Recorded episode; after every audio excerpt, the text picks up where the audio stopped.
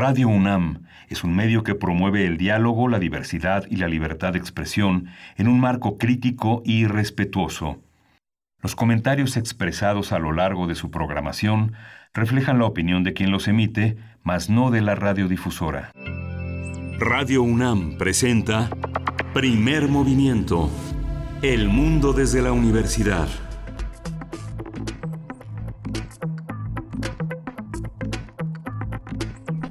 Hola, buenos días. Hoy es jueves 2 de abril y son las 7.05 de la mañana aquí en la Ciudad de México. Estamos en la cabina de Radio UNAM en primer movimiento. Berenice Camacho, ¿cómo estás? Buenos días. Muy bien, muy bien, gracias Miguel Ángel Quemain. ¿Qué tal? ¿Qué tal tú? ¿Qué tal la audiencia que nos sintoniza desde temprano esta mañana? a las 7, 6 de la mañana. Saludos saludos a todos ustedes que están eh, enlazados a través del 96.1 de FM en el 860 de AM, pues estamos, ya lo saben, en una transmisión conjunta, pues en esta disminución de el personal, pues hemos decidido, la UNAM ha decidido y Radio UNAM, pues tener de esta manera la programación, programación conjunta entre sus dos frecuencias. Y pues bueno, también saludamos a la Radio Universidad en Chihuahua en el 105.3, el 106.9 y el 105.7. Son las tres frecuencias en las que nos eh, pues acercamos a ustedes, si así nos lo permiten, esta mañana de jueves, jueves 2 de abril. Recuerden que nuestras redes están ahí, estamos eh, pues con muchos deseos de poder escucharles a ustedes esta mañana, de poder leerles a través de Twitter, nos encuentran como arroba PMovimiento y en Facebook estamos como Primer Movimiento UNAM. Y pues bueno, hoy vamos a tener un inicio de programa eh, importante, importante sobre los impactos diferenciados en bueno, en realidad sobre la desigualdad, la desigualdad y los derechos laborales. Ante esta pandemia del COVID-19 vamos a conversar con Diego Vázquez, él es gerente de investigación de Oxfam México. Y vamos a tener en la sección de Historia de México la gripe española en México. Vamos a conversarlo con el historiador Alfredo Ávila, que es un colaborador quien es un colaborador habitual aquí en Primer Movimiento y el desarrollo de esta pandemia en este espacio nacional. Eh, vamos a abordarlo con él. Por supuesto, y para nuestra nota nacional hablaremos con Eduardo Boorques, él es director de Transparencia, perdón, Transparencia Mexicana. Vamos a conversar con él sobre la destitución de Jorge Winkler como fiscal de Veracruz. Y en la nota internacional vamos a tener un análisis de las acusaciones contra Maduro por terrorismo por parte de Estados Unidos, Venezuela y su plan de transición de Estados Unidos para ese país. Después llega la poesía necesaria en la voz de Miguel Ángel Quemain para tener nuestra mesa del día de mundos posibles, como todos los jueves con el doctor Alberto Betancourt. Nos plantea el tema del el renacimiento o el pandemonium. Es esta disyuntiva que pone en la mesa de reflexión esta mañana el doctor Alberto Betancourt, profesor de la Facultad de Filosofía y Letras de la UNAM, coordinador del Observatorio del G20 también de esa facultad. Vamos a tener también para concluir esta edición del primer movimiento el tema de derechos humanos, una sección que hemos puesto los jueves a cargo eh, esta vez de Alicia Vargas Ayala, que es directora del CIDES y tiene una IAP, que es el Centro Interdisciplinario para el Desarrollo Social. Vamos a hablar sobre la Comisión Internacional de Derechos Humanos que urge a los Estados Unidos a garantizar la salud y la integridad de las personas privadas de libertad y sus familias eh, frente a la pandemia del COVID-19. Así es, y bueno, pues hacemos eh, el corte informativo sobre lo que ocurre a nivel nacional, internacional y también en la UNAM frente a esta pandemia de la enfermedad COVID-19. COVID-19. Ante la pandemia, Sigamos informados. Radio UNAM. El presidente Andrés Manuel López Obrador le pidió a los gobernadores del país alinearse a las recomendaciones de los expertos de la Secretaría de Salud en el combate conjunto contra el nuevo coronavirus COVID-19. En su conferencia matutina, el presidente dijo que no es tiempo de ocurrencias y recalcó en la necesidad de enfrentar la enfermedad de manera profesional porque está de por medio la salud de la gente. En su informe técnico de anoche, la Secretaría de Salud dio a conocer que los decesos por la enfermedad de la COVID-19 aumentaron a 37 mientras que el número de casos confirmados se incrementó a 1.378 y el de sospechosos, casos sospechosos, en 3.827.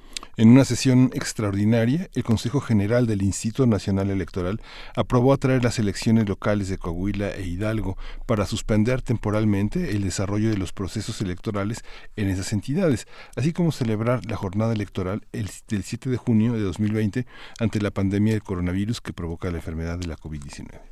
El gobierno del estado de Tabasco emitió un decreto para prohibir la venta de todo tipo de bebidas alcohólicas en la entidad como parte de las medidas complementarias para enfrentar la pandemia del nuevo coronavirus. La medida entrará en vigor este jueves, el día de hoy, en centros comerciales y plazas. En la información internacional, la Organización Mundial de la Salud mostró preocupación por la duplicación en el mundo del nuevo coronavirus y Teodoro Adhanom, el director general de la OMS, dijo que teme una rápida escalada de la pandemia. De acuerdo con cifras del organismo, el número de muertos se ha duplicado en los próximos, y en los próximos días se llegará al millón de casos confirmados y a los 50.000 muertos. En Estados Unidos, bueno, Estados Unidos superó los 200.000 contagios con el nuevo coronavirus, de acuerdo con la Universidad de Johns Hopkins.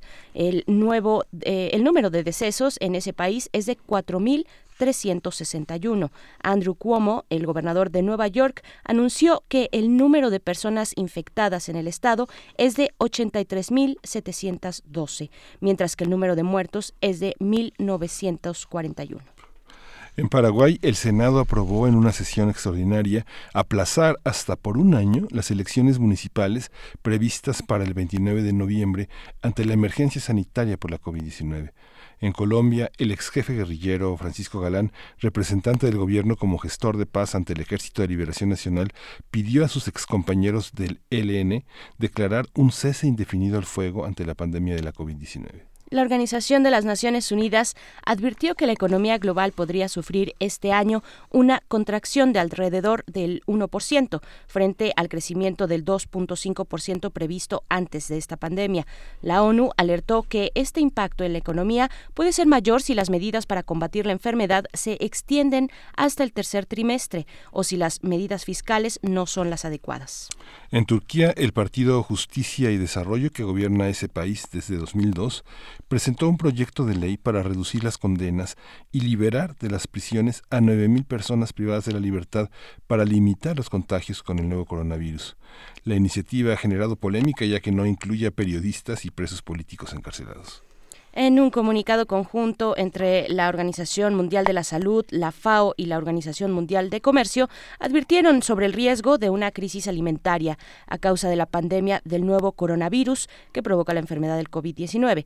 En el documento, los dirigentes de estos organismos señalaron que, cito, las incertidumbres generadas sobre la disponibilidad de alimentos pueden desencadenar una oleada de restricciones a la exportación. Hasta ahí esta cita. Sí, en el caso de nuestra universidad, en el caso de la UNAM, la Universidad Nacional Autónoma de México informó que a ocho días de que puso a disposición de su comunidad el servicio de diagnóstico molecular para la, para la detección de coronavirus, el sistema de citas telefónicas ha funcionado al límite de sus capacidades. A través de un comunicado precisó que cerca de 500 universitarios y universitarias han llegado con todo tipo de preocupaciones y en la mayoría de los casos la información proporcionada por esa vía ha sido suficiente para descartar riesgos mayores. Hasta ahora se han realizado más de 120 exámenes, de los cuales 7 dieron resultado positivo de contagio de COVID-19 y las personas infectadas fueron turnadas de inmediato a diversas instituciones de salud. Se prevé que en los próximos días la UNAM abrirá un nuevo centro de diagnóstico en el estado de Morelos. También se estudia la posibilidad de abrir un nuevo centro de realización de diagnóstico en la Ciudad de México. Cabe recordar que las citas son asignadas de acuerdo con el orden en que se reciben las llamadas. Los teléfonos los compartimos en este momento. Es el 55 55 44 05 87 55 55 44 05 87 y también un número celular que es el 74 45 05 22 71 74 45 05 22 71. Esto tiene un horario de atención de las 9 de la mañana a las 3 de la tarde, de lunes a viernes. COVID-19 ante la pandemia, sigamos informados. Radio UNAM. Bien, pues aquí estamos después de este eh, breve informativo sobre lo que ocurre a nivel nacional, internacional y en nuestra universidad. Vamos a ir con, con música, vamos a ir con música para iniciar este jueves. Escucharemos a Gorilas, la canción es Rock the House y volvemos, volvemos aquí a primer movimiento.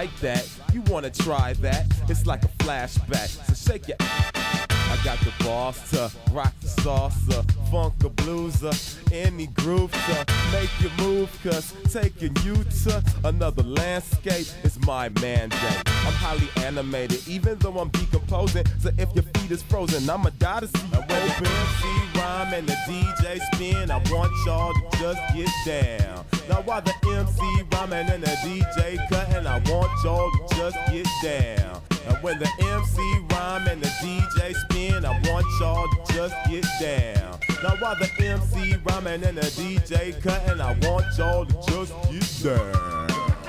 Tap your toes and clap your hands. Come on, trace the globe and shake your pants.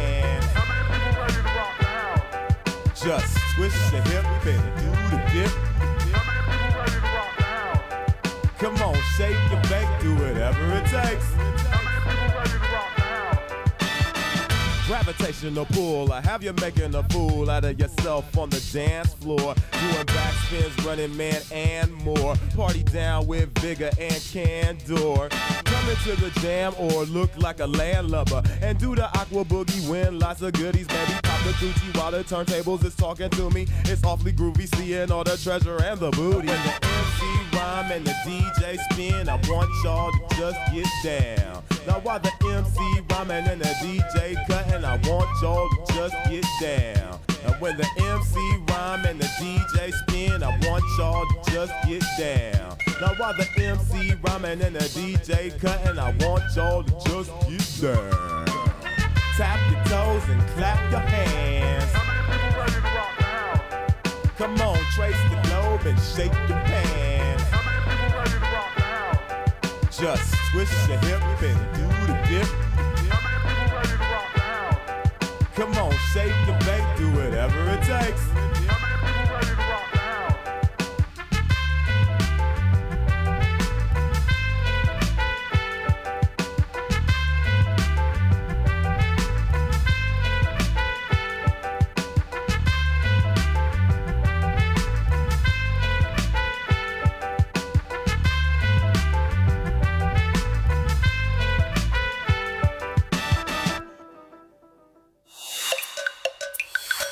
Primer movimiento. Hacemos comunidad.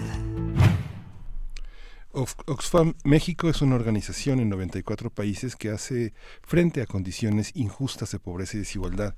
En tiempos difíciles donde los desastres naturales, la violencia contra las mujeres, la discriminación y demás sucesos dejan estragos a su paso, Oxfam lucha por los derechos humanos de poblaciones rezagadas para repartir equitativamente recursos básicos y gozar de una vida digna.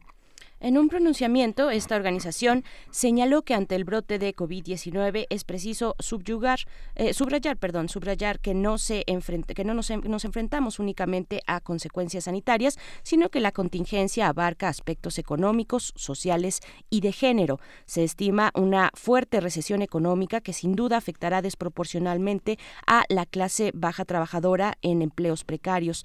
Según el INEGI, más de la mitad de la población en México labora de manera informal y cerca del 37% de los trabajadores y trabajadoras no son capaces de costear una canasta básica. Cabe mencionar que las mujeres, además de cuidar a infantes y personas mayores con alguna discapacidad, representan el 70% del personal en el sector social y de salud, arriesgándose de forma directa al contagio. Para Oxfam, en adición a las condiciones óptimas de acceso a la salud en zonas precarizadas, actuar con rapidez para combatir el impacto económico es fundamental. Sin embargo, aún quedan sin resolver múltiples situaciones laborales donde no se cuenta con seguridad social, ingresos fijos o los empleados quedan desamparados ante recortes de personal en el sector privado.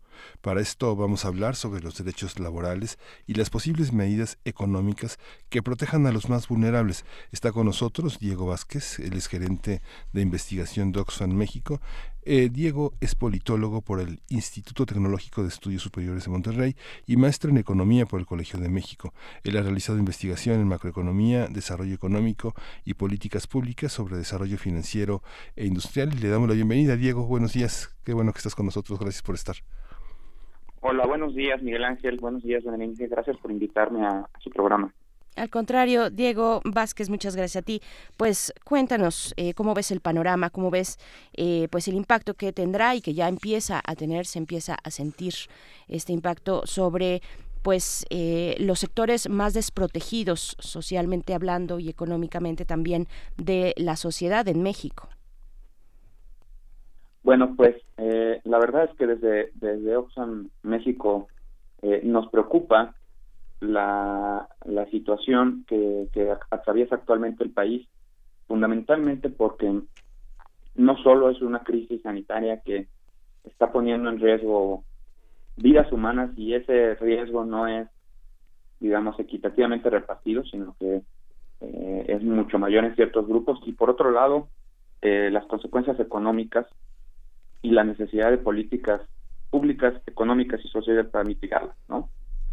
Eh, primero porque, como, como lo muestran las cifras del, del Coneval, eh, que es el Consejo Nacional de Evaluación de la Política de Desarrollo Social, pues todavía quedan alrededor de 15% de, de personas en el país sin acceso a servicios de salud y eh, un poco más del 50% de la población sin acceso a seguridad social. Esto implica que ante situaciones como estas de emergencia sanitaria, pues mucha gente no tiene ninguna red de protección social eh, por parte del Estado para poder hacer frente a esto, ¿no? Y, eso implica que, que el único, la única red de protección social pues es la familia, ¿no?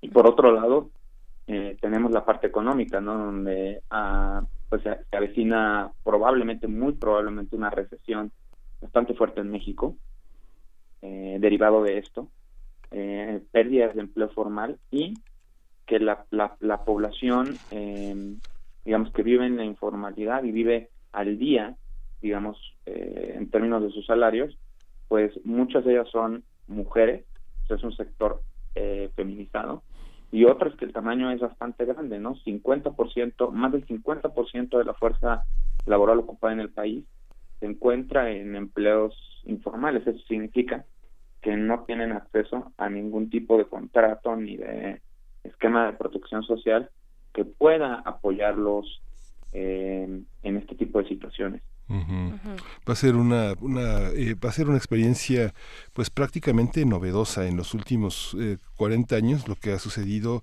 es que los gobiernos se hacen cargo de las deudas, de las pérdidas del sector privado, del sector empresarial, en detrimento de la, de la, de la salud de la sociedad mexicana. Esto ha sido una característica de las últimas cuatro décadas.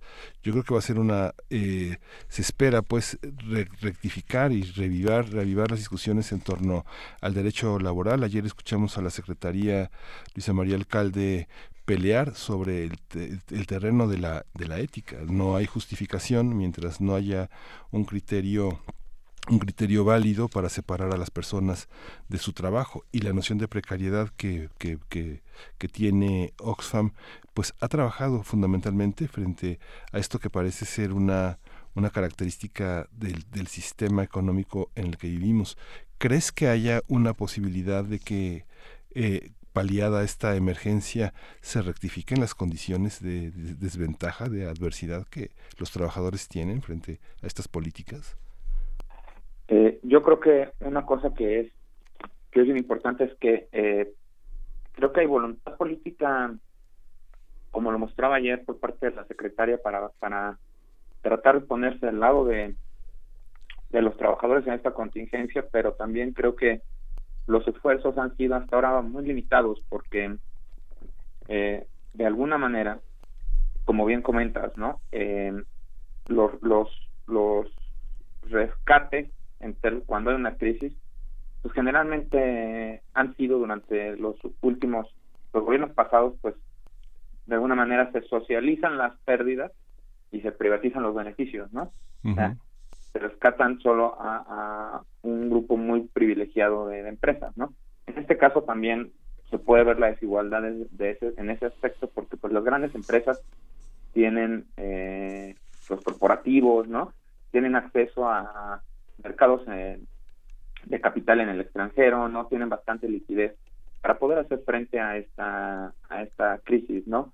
Y sin embargo, pues hay muchas muchas pequeñas micro, pequeñas y medianas empresas que no van a tener las capacidades de hacer esto, ¿no? Y para mí lo más preocupante es que, o el, el gran riesgo es que después de esta, de esta crisis, si se pierden empleos formales, lo que va a pasar es que el grado de informalidad va a crecer y con eso crece la precariedad, porque ni siquiera una de las características del sector informal es que no hay contratos ni una relación formalizada, legal, laboral que medie entre esto, ¿no? Entonces, eh, pues eso pone a los trabajadores una situación de, de exposición a, a una serie de abusos y una serie de situaciones de precariedad bastante grandes, ¿no?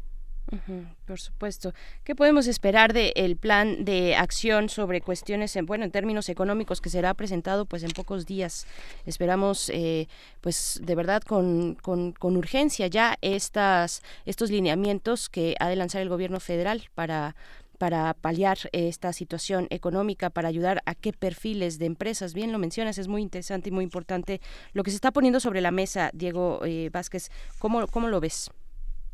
Pues mira, eh, lo que es necesario ya, y creo que el gobierno no le ha faltado celeridad eh, para, para salir a dar los anuncios, es el plan económico, ¿no? porque el plan económico otorga certidumbre a, a las acciones de los agentes económicos, ¿no? y, y hubiera, en mi opinión, sido mucho más deseable que se anunciaran las medidas sanitarias a la par de, la, de las medidas económicas, ¿no?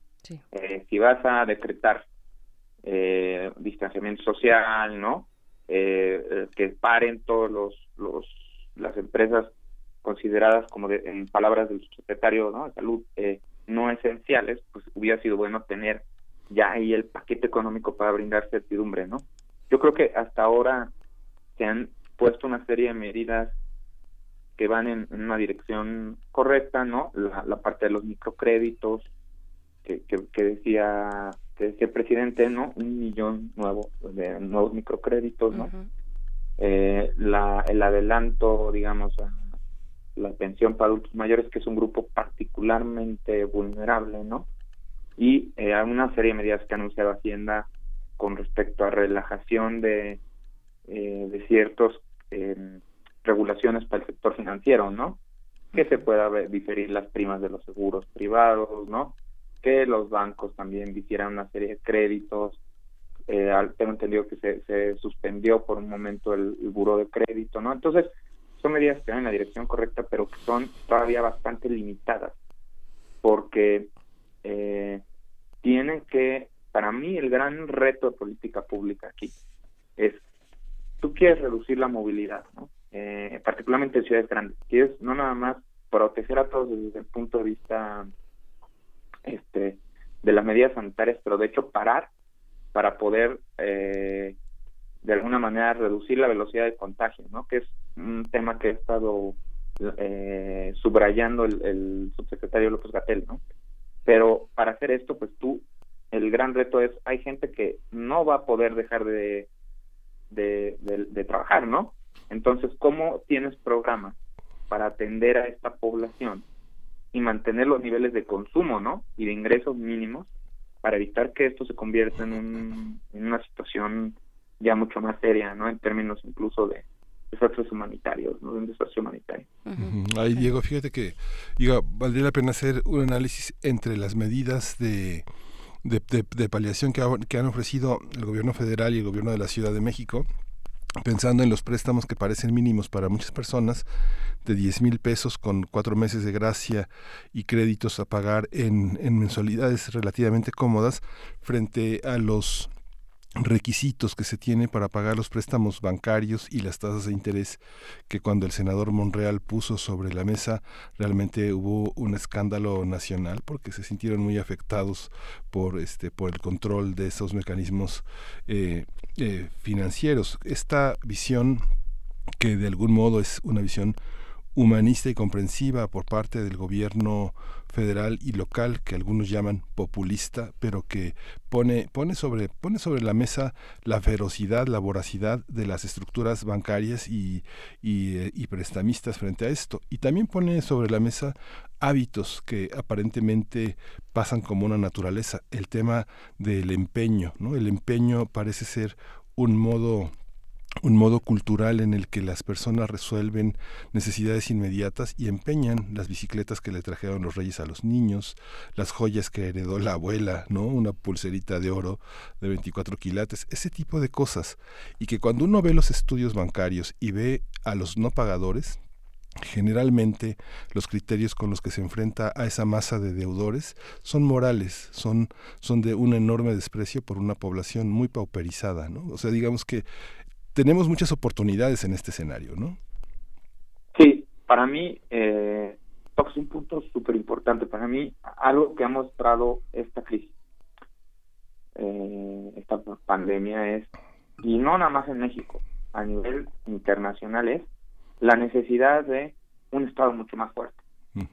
Y que es evidente que el mercado por sí, como un mecanismo de asignación de recursos por sí solo es insuficiente para lidiar con problemas humanitarios de esta magnitud, ¿no? O sea, para mí eh, eso es una de las de las oportunidades que podemos sacar de esto es la necesidad de fortalecer los mecanismos por parte del Estado para hacer esto, porque las familias más precarias no tendrían por qué, eh, digamos, recurrir a este, eh, de estas, estos, eh, particularmente porque no tienen acceso al crédito formal o es muy caro para ellos, pues acceso a este tipo de, de, mercados, ¿no? Como, como empeñar cosas, ¿no? O pedir dinero a unas tasas de intereses altísimas, ¿no?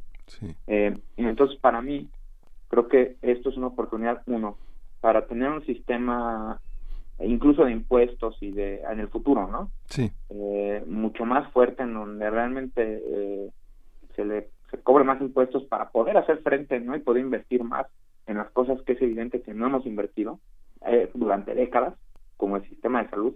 Nada más para ponerles un ejemplo, mientras hay países como Alemania, por ejemplo, ¿no? que invierte el casi el 10% del PIB en salud, México invierte el 2% del, del PIB, ¿no? O sea, invertimos muy poquito en salud.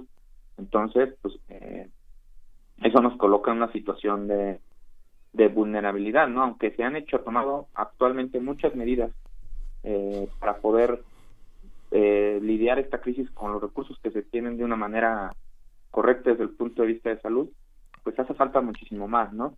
Y, y parte del posicionamiento de Oxfam México toca ese punto, ¿no? Que es no es nada más aumentar el crédito ahorita, es literalmente proveer ingresos, no créditos, sino ingresos, transferencias no condicionadas de efectivo a estos grupos vulnerables porque si tú paras la actividad económica un mes, ¿no? Les, pides a la gente que no salga, pero no le das los medios de vida para poder hacerlo, eh, ahí vamos a entrar en una en una en una situación en donde eh, los niveles de pobreza y desigualdad van a crecer muchísimo, ¿no?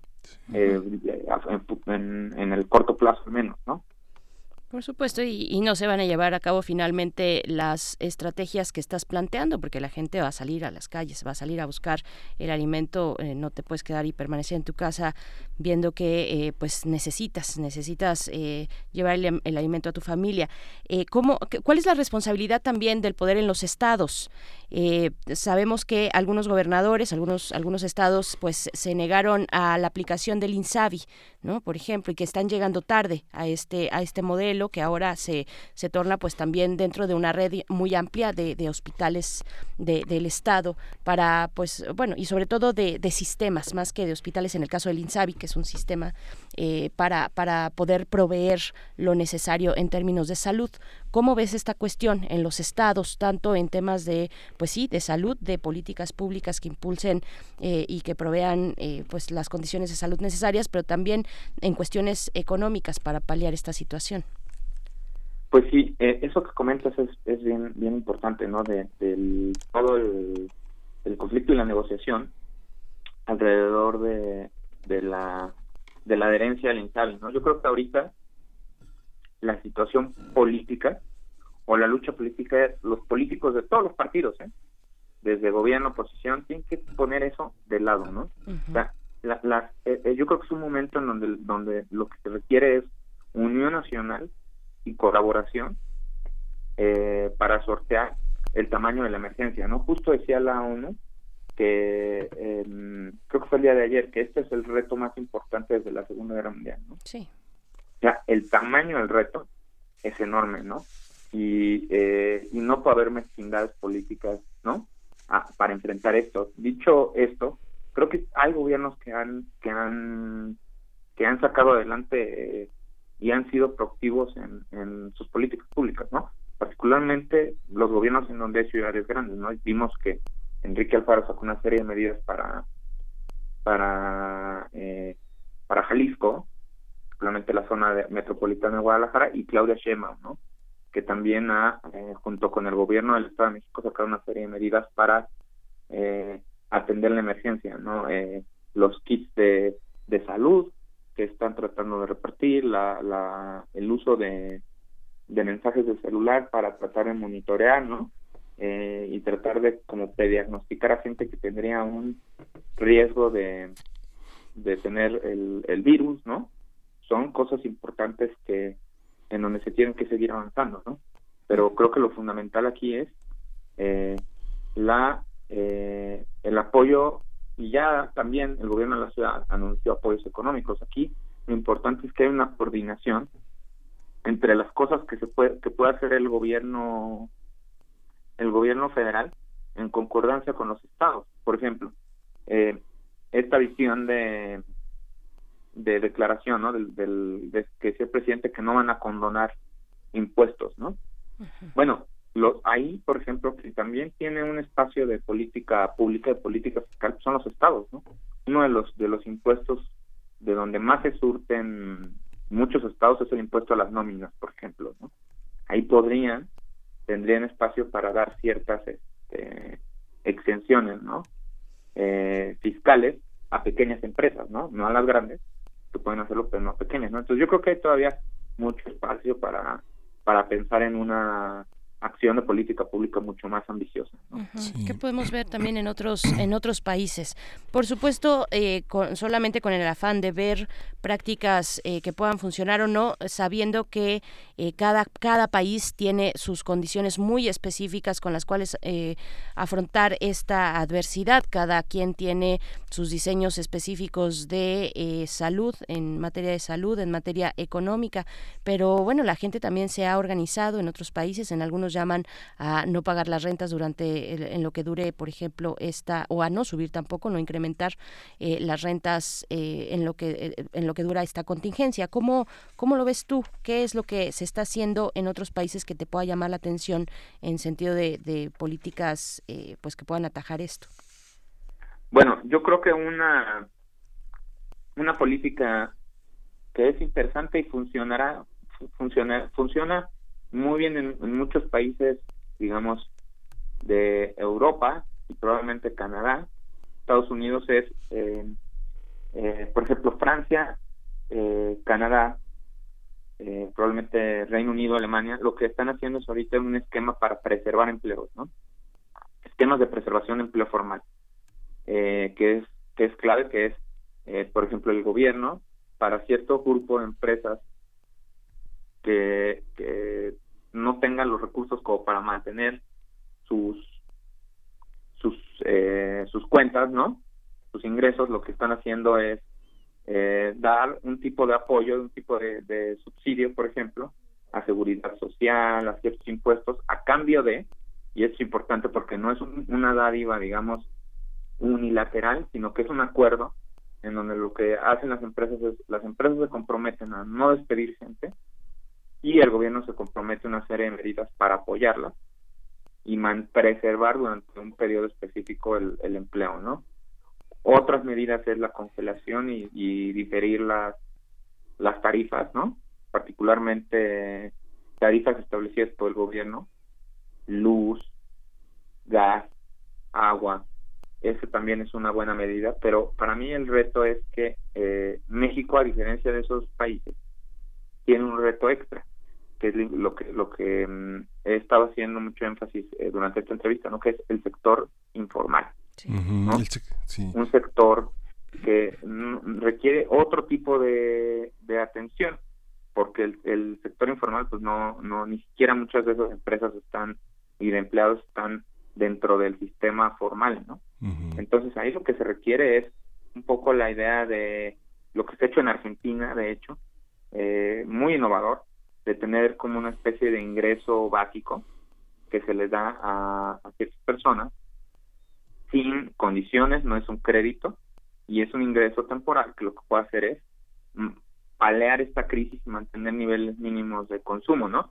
Y entonces ahí eh, puedes tener una política pública interesante para el sector informal particularmente para empleos este de que no pueden parar simplemente porque el giro del empleo explica eso, eh, que son vendedores, por ejemplo aquí en la ciudad, ¿no? Vendedores en los tianguis, trabajadoras del hogar, eh, personas que tienen que, comerciantes al por menor, ¿no? Que tienen que salir a la, a la, a la calle, ¿no? Eh, lo que tú haces es ahí implementar una serie de, transferencias no condicionadas para mantener niveles de consumo, medios de vida, evitar que caigan en la pobreza durante ese periodo, ¿no? En donde la actividad económica está congelada. Hoy para mí, sí. Sí.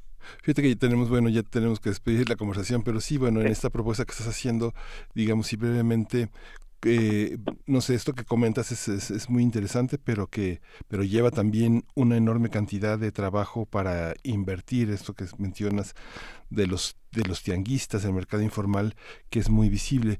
Pero si tuviéramos así como eh, alguna alguna propuesta que quieras hacer en, el, en, el, en este último minuto que nos queda sobre eh, desde Oxfam qué proponer desde una organización que está luchando desde hace muchos años, desde distintos territorios, por proponer unas medidas que parece que es muy difícil que sean escuchadas desde el gobierno y desde la iniciativa privada en este en este contexto gubernamental y privado. Qué, qué, habría que proponer cómo colocarías a Oxfam frente a estas demandas pues Oxfam eh, sacamos un comunicado este hace poco en donde lo que decimos es eh, se tiene que tener una política de que no nada más sea de apoyo económico que tenga un enfoque de desigualdad y de género, de desigualdad económica y de género, ¿no? Tanto en eh, mantener el acceso a la salud y a los derechos básicos a grupos vulnerables. Eh, tenemos que también estar posicionados a favor de eh, que se rompa esta idea de austeridad y que el gobierno empiece a invertir mucho más, incluso si tiene que entrar en, deuda, ¿no? Tiene que tener un poco de déficit o deuda. Y la idea de transferencias no condicionadas a los grupos más pobres y eh, la idea de eh, defender y abogar porque las empresas en este momento sean solidarias y no abusen de los derechos de los trabajadores y del Estado también por su parte que castigue eh, y que aplique la ley a quienes, a las empresas que se que se quieran pasar, ¿no? De listas en, en estos periodos para para despedir empleados, particularmente las grandes empresas, ¿no? En un país como como México en donde en donde tienes una gran concentración de la riqueza, ¿no?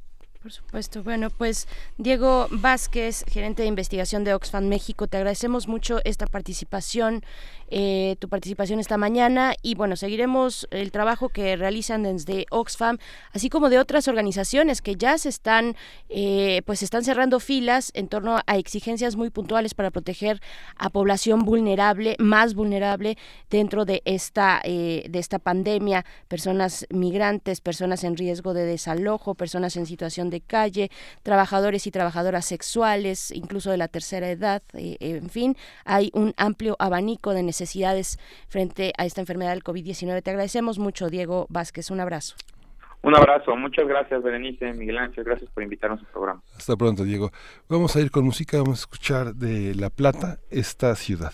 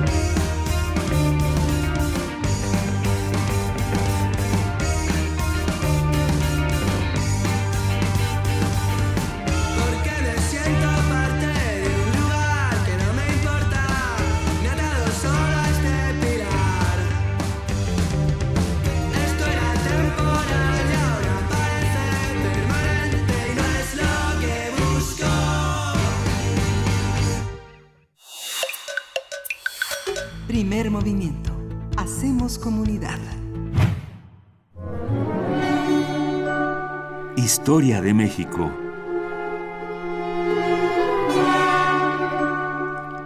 Esta mañana saludamos al doctor Alfredo Ávila. Él es historiador, es investigador del Instituto de Investigaciones Históricas de la UNAM y también se encuentra a cargo de esta sección que dedicamos a la historia de México para tocar el día de hoy el tema de la gripe española en nuestro país. ¿Cómo estás, doctor Alfredo Ávila? Muy buenos días. ¿Cómo te trata el encierro? Pues estoy bien, Berenice. Buenos días. Buenos días. Buenos días, Miguel Ángel. Hola, Alfredo. Buenos días. Y, buenos días al auditorio. Nos da gusto escucharte. Por favor, cuéntanos, la gripe española. La gripe española. Bueno, eh, eh, antes, de, empezar con eso, déjame contarte una, anécdota. Hace varios años hice un artículo con un colega de Estados Unidos y lo presentamos, un artículo sobre la guerra de independencia. Y lo presentamos en un, en un foro, en una reunión con varios colegas en Georgetown. Y eh, uno de los presentes eh, Jan McNeil, uno de los grandes especialistas en historia ambiental y de enfermedades, eh, nos dijo, miren, yo no sé nada de la independencia de México, pero debió haber habido alguna epidemia y, ustedes no la estudian. Y, y, a partir de ese momento me di cuenta de la importancia de poner atención precisamente a, a esos aspectos y es que las guerras habitualmente van acompañadas por, epidemias, la mayor parte de ellas ocasionadas por la baja de alimentación. Eh, eh, las guerras ocasionan que, que bajen eh, la producción de, alimentos, esto genera hambrunas, esto genera debilidad en los organismos y facilita la propagación de, las epidemias. pero no en todos los casos. En algunos casos la epidemia también puede ser considerada como un factor externo que coincide con otros fenómenos eh, como, como los militares y las guerras civiles. Y ese es el caso de la influenza española, de la llamada influenza española, que en México fue conocida como eh, eh, la peste roja y, que entró a México en el otoño de 1918 proveniente fundamentalmente de Estados Unidos. Sabemos que aunque se llama guerra, eh, se llama influenza española, en realidad su origen estuvo en Estados Unidos, no, no en España. Y en México, vecino de aquel país, entró precisamente por la frontera, particularmente en Tamaulipas, Coahuila, Nuevo León, que fueron de los estados más afectados, eh, hacia comienzos de octubre de 1918 y se extendió rápidamente por todo el país, aunque con diferencias importantes dependiendo de cada de cada estado.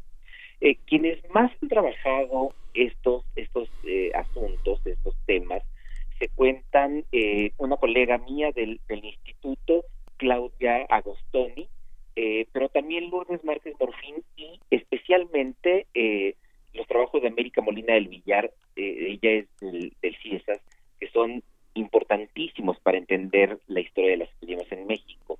Y aunque ella realmente eh, se dedicó durante muchos años al estudio de las epidemias coloniales, eh, a partir de 2009, cuando se presentó la influenza de, de AH1N1 en, en México, ella volvió a ponerle atención a la eh, pandemia de 1918. Y eh, los trabajos que, ella ha, hecho pues dan cuenta de cosas bien interesantes acerca de eh, las diferencias que hay entre aquella pandemia y las que estamos viviendo ahora, pero también las similitudes. Entre las diferencias me parece que lo más lo más importante tiene que ver con que en aquella época México acababa de pasar una situación terrible eh, la guerra civil que nosotros llamamos Revolución Mexicana y que había tenido momentos verdaderamente eh, dramáticos por el incremento de muertes, por el incremento de la violencia y por el incremento de, enfermedades, eh, no solamente la, influenza, otras otras enfermedades había estaban a la orden del a la orden del día y hacían estragos en México. La gente se moría mucho de infecciones gastrointestinales, se moría mucho de neumonías, sobre todo en las zonas altas del, país. Eh, sabemos que siempre donde hay frío hay mayor incidencia de neumonía. Y además, eh, en 1915, eh, tres años antes, se había padecido una hambruna realmente grave, realmente tremenda, que ocasionó también miles de muertes. ese es el panorama en el que llega la influencia de 1918 y ocasiona reacciones peculiares. Por un lado, es, una sociedad mucho más acostumbrada a ver cómo la gente se muere en sus familias que lo que, lo que estamos acostumbrados ahora. Eh, eh, por ejemplo, el, índice de mortandad infantil en aquella época era de aproximadamente un 30%, es decir, uno de cada tres niños no sobrevivía a la, a la primera infancia, a los años en los que los llamamos bebés no no no podían sobrevivir. Eh, hoy hoy eh, una situación así la muerte de un infante antes de uno o dos años de vida ocasiona un golpe tremendo en una familia. En aquella época era lo común. Entonces hay una percepción diferente ante la muerte y por lo tanto ante la pandemia de 1918 eh, eh, hay la prensa se encargó de notificar por supuesto el número de muertos eh, se encargó de notificar cómo se fue extendiendo y también de las medidas sanitarias que se establecieron en, el país, aunque no fueron medidas sanitarias federales, como lo vemos ahora, sino que fueron medidas sanitarias impulsadas por los gobiernos estatales y por las ciudades. El tema de, la salud siempre había sido eh, tradicionalmente visto por los gobiernos locales. Y eh, pues gracias a la prensa podemos enterarnos por ejemplo, del de impacto que tuvo el, la, la, pandemia, particularmente entre los jóvenes. Eh, las, los estados más afectados, como dije, fueron precisamente los del, los del norte del país. Tenemos ciudades en el norte en los que había alrededor de 150 muertes diarias y en términos generales ese fue eh, eh, el promedio en aquel octubre, comienzos de noviembre del 18, eh, con 350 muertes y 200 muertes diarias por eh, influenza. Eh, es, un número altísimo si consideramos que la tasa de mortalidad eh, anterior a, a, la influenza pues era de alrededor de 45, 49 muertes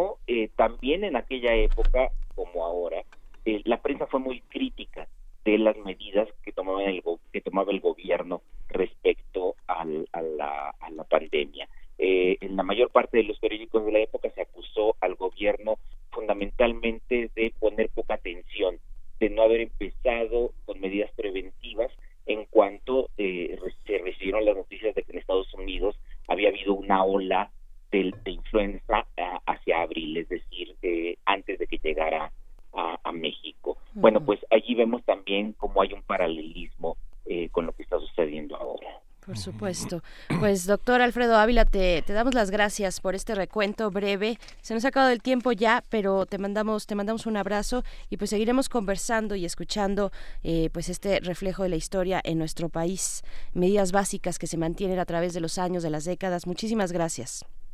Sí, y, solamente recomendar de nuevo los trabajos de América Molina del Villar, que ustedes los pueden encontrar en internet eh, con facilidad, eh, es lo más recomendable para, para eh, conocer este fenómeno. Perfecto.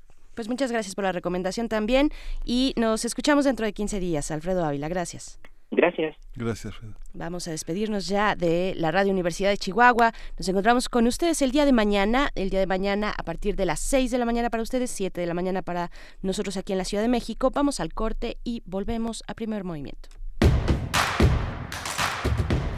Síguenos en redes sociales. Encuéntranos en Facebook como Primer Movimiento y en Twitter como arroba PMovimiento. Hagamos comunidad.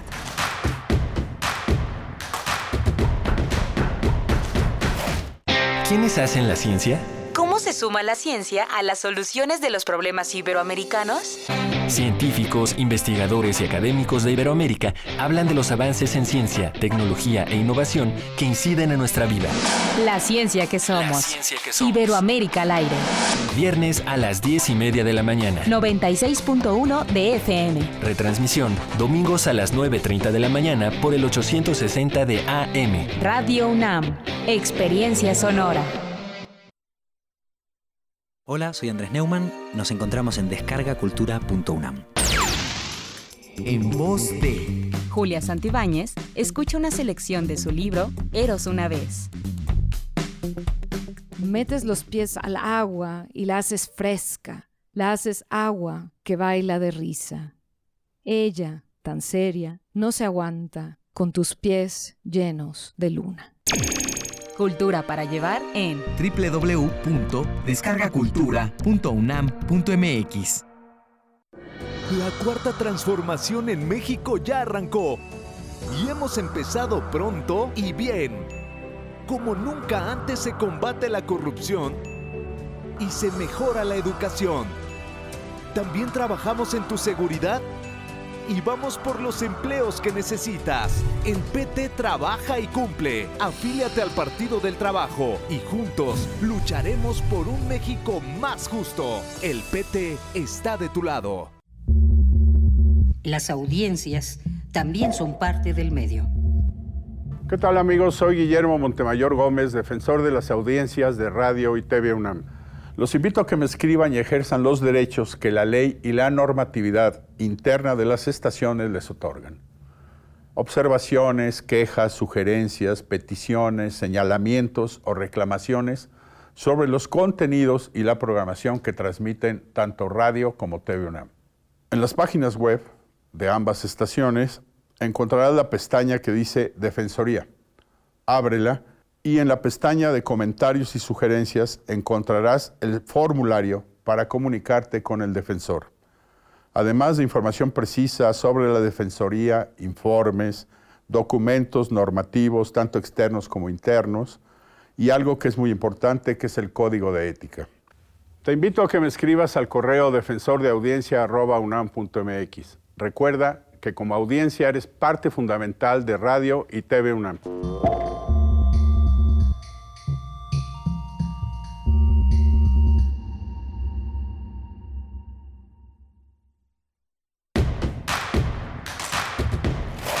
Queremos escucharte. Llámanos al 55 36 43 39 y al 55 36 89 89. Primer movimiento. Hacemos comunidad. Y ya volvimos de la pausa en este jueves, jueves 2 de abril del 2020, un año complicado. Son las 8 de la mañana con 4 minutos y estamos en esta cabina, en esta segunda hora de primer movimiento. Miguel Ángel Quemán, buenos días, ¿cómo estás? Hola, Berenice buenos días, buenos días a todos nuestros radioescuchas. Ojalá y se queden todo el programa porque, bueno, hoy sí tienen, estos días van a tener mucho tiempo para sintonizar las frecuencias de Radio UNAM que ahora se han unificado en la M y la FM, corren juntas. Hay quien reporta que de pronto se corta una y sale la otra y así, bueno, pues así hay que llevársela también en estos días de contingencia pero está en nuestra aplicación este radio.unam.mx en la página de nuestra radiodifusora y puede también descargar la aplicación en su celular y lo hace todo mucho más amable y mucho más fácil. O sintonizarnos en su radio de pilas este, pilas recargables y prenderlo y ahí estamos. Siempre es importante tener a la mano eh, en, en, estos momentos pues para mantenerse comunicados eh, también le damos la bienvenida a la Radio Nicolaita, que transmitimos con ustedes gracias a la Universidad Michoacana de San Nicolás de Hidalgo hasta Morelia a través del 104.3. Bienvenidos, bienvenidas.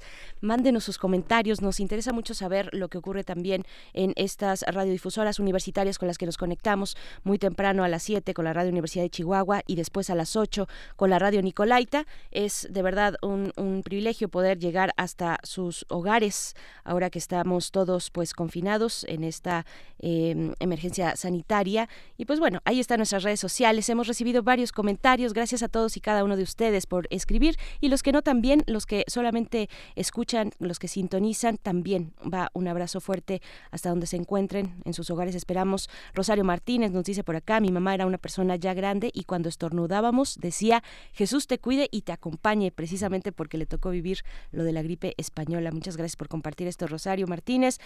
Em, está también Estela Maris Rivera por acá, que eh, pues le manda saludos al doctor Alfredo Ávila, R. Guillermo, como todas las mañanas, muchas gracias, R. Guillermo, por eh, compartir tus comentarios.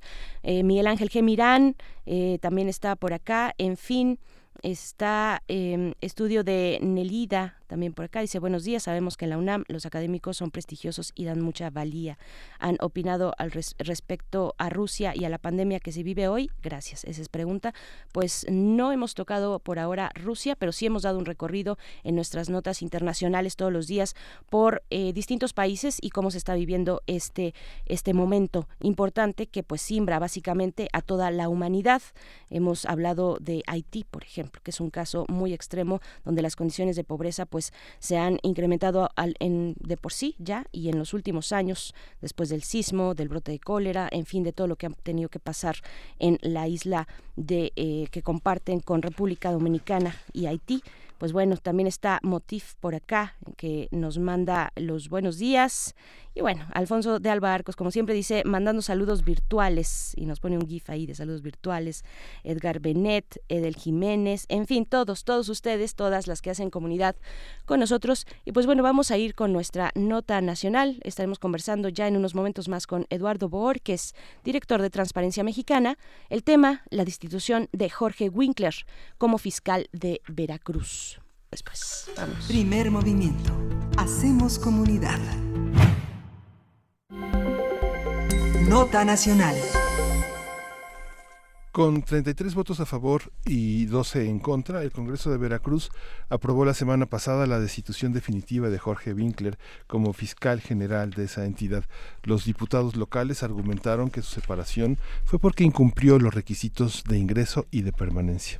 El año pasado, Winkler fue separado de forma temporal bajo el argumento de que no cumplía con los exámenes de control de y de confianza requeridos, requeridos para el cargo. El exfuncionario está prófugo luego que fueron emitidas órdenes de aprehensión en su contra, contra, contra los delitos o por los delitos de tortura, desaparición forzada e incomunicación presuntamente cometidos contra un ex escolta de este ex fiscal ahora, del ex fiscal Luis Ángel Bravo. De acuerdo con la iniciativa aprobada por los legisladores veracruzanos, Verónica Hernández eh, actual encargada de despacho, ocupará el cargo por tiempo indefinido. Conversaremos sobre la destitución de Jorge Winkler como fiscal general de Veracruz, las acusaciones en su contra y todo este proceso judicial y político también. Para ello nos acompaña en la línea Eduardo Borges, quien es director de Transparencia Mexicana y a quien nos da mucho gusto saludar esta mañana. Eduardo, ¿cómo estás? Muy buenos días. Te saludamos desde la cabina de Radio UNAM en primer movimiento, Miguel Ángel Quemán y Berenice Camacho. ¿Cómo te encuentras? Berenice, Miguel Ángel, muchas, muchas gracias por la invitación. De verdad, muy contento de escucharles, de escucharles bien y esperemos que todos alrededor de, este programa y de la producción se encuentren también pues eh, con salud y que pasemos por este trance lo más rápidamente posible. Gracias por tus buenos deseos. Muchas gracias, Eduardo. Pues cuéntanos, ¿cómo, cómo ves este proceso, este proceso que en medio pues de esta, eh, de esta situación compleja que azota a la humanidad y a nuestro país, por supuesto, pues se asoma y continúa este proceso de destitución de Jorge Winkler en el estado de Veracruz? ¿Cómo lo ves? Mira, yo creo que hay que separar varias cosas eh, para poder entender lo que está pasando ahí. Eh, el ex fiscal Winkler es un es un funcionario polémico, controversial, ¿no? Y habrá que que esperar a que otras autoridades investiguen si efectivamente eh, cometió o no los delitos que se le imputan. Pero me voy a tratar de ir al, al, punto de fondo, que es la manera en la que en México estamos designando o removiendo a fiscales pues que deberían de ser no solo autónomos en el papel, Berenice, no solo autónomos porque la ley dice que tienen autonomía, sino verdaderamente independientes del poder político para poder investigar a quienes actúan en contra del interés público. No es el caso de, en Veracruz y no ha sido el caso en prácticamente ninguna entidad federativa del país que tengamos o que gocemos de fiscales verdaderamente independientes del poder político. Y entonces, como no tienen independencia, Berenice, lo que muy fácilmente pasa es que en cuanto pierden el apoyo del exgobernador o del funcionario que los puso en ese cargo, pues eh, es, es eh, relativamente fácil que se remuevan del cargo e incluso que se les acuse de, de algún delito, que se les impute algún delito. Hay una vieja frase en la antigua Procuraduría General de la República, ahora Fiscalía General de la República, eh, te preguntaban cuando iba a terminar tu periodo, ¿cómo quieres salir como ex procurador o como indiciado, ¿no? Tenemos las dos opciones. Te podemos investigar, eh, encontrarte algún ilícito, eh, alguna omisión en lo que hiciste, o quieres salir dignamente como ex procurador y que respetemos, digamos, tu nombre una vez que abandones la, la, la institución. Lo que creo que describe, para decirlo muy claro, es que en México todavía no conseguimos que las fiscalías sean realmente independientes del poder político y entonces pues los los que nombran por un lado forzando la institucionalidad cuando se van pues se encuentran que, que no era no era por el periodo eh, que se había establecido en la ley sino por el periodo en donde tenían apoyo y soporte político de alguien eh, y, pues la permanencia de un fiscal o de un responsable en una procuraduría de los estados del país lo remueven por pruebas de confianza, por este, por irregularidades en el proceso de presentación, pero las órdenes de aprehensión no tienen nada que ver con eso, ¿no? No tiene nada que ver el, el Congreso del Estado, que quien, tiene facultades y atribuciones para nombrar o destituir, pues lo que ha hecho es eh, guiarse por un tecnicismo, Miguel Ángel, ¿no? Un tema de, procedimiento para la remoción, eh, pero el, el, tema en fondo, pues es, eh, es esta investigación que se ha abierto en su contra, eh, por este y otros posibles delitos que a lo mejor no se han mencionado o no conocemos. Eh, de ahí que, eh, digamos, como táctica, el ex fiscal pues haya este prófugo de la justicia, ya haya desaparecido, pues porque sabe, digamos, creo que sabe desde adentro cómo funciona esa fiscalía, qué tan qué tan íntegra es y qué tan es qué tan capaz será la propia fiscalía ahora de actuar en su contra. No creo que, como lo dices, eh, lo que vivimos en el caso del Congreso de Veracruz es sencillamente un asunto técnico para, para poder eh, nombrar a un nuevo o una nueva fiscal, pues acorde al nuevo gobierno, ¿no? Entonces, pues otra vez entraremos en un lugar donde la independencia no importa. Claro, para aquellos que no han seguido eh, de una manera tan puntual el tema, este tema de la destitución de Jorge Winkler, ¿cómo, cómo explicas, eh, qué te llama la atención de la tensión política entre el gobierno del Estado y el ahora ex procurador, eh, que ya lleva pues varios meses, desde principios del año pasado, pues teníamos noticias de este, de estos jaloneos políticos, de ires y venires entre estos dos, estas dos autoridades en el Estado. ¿Cómo lo ves? Mira, como la corrupción opera en red, eh, o sea, no son personas que se corrompieron, son, son grupos o coaliciones o redes de corrupción.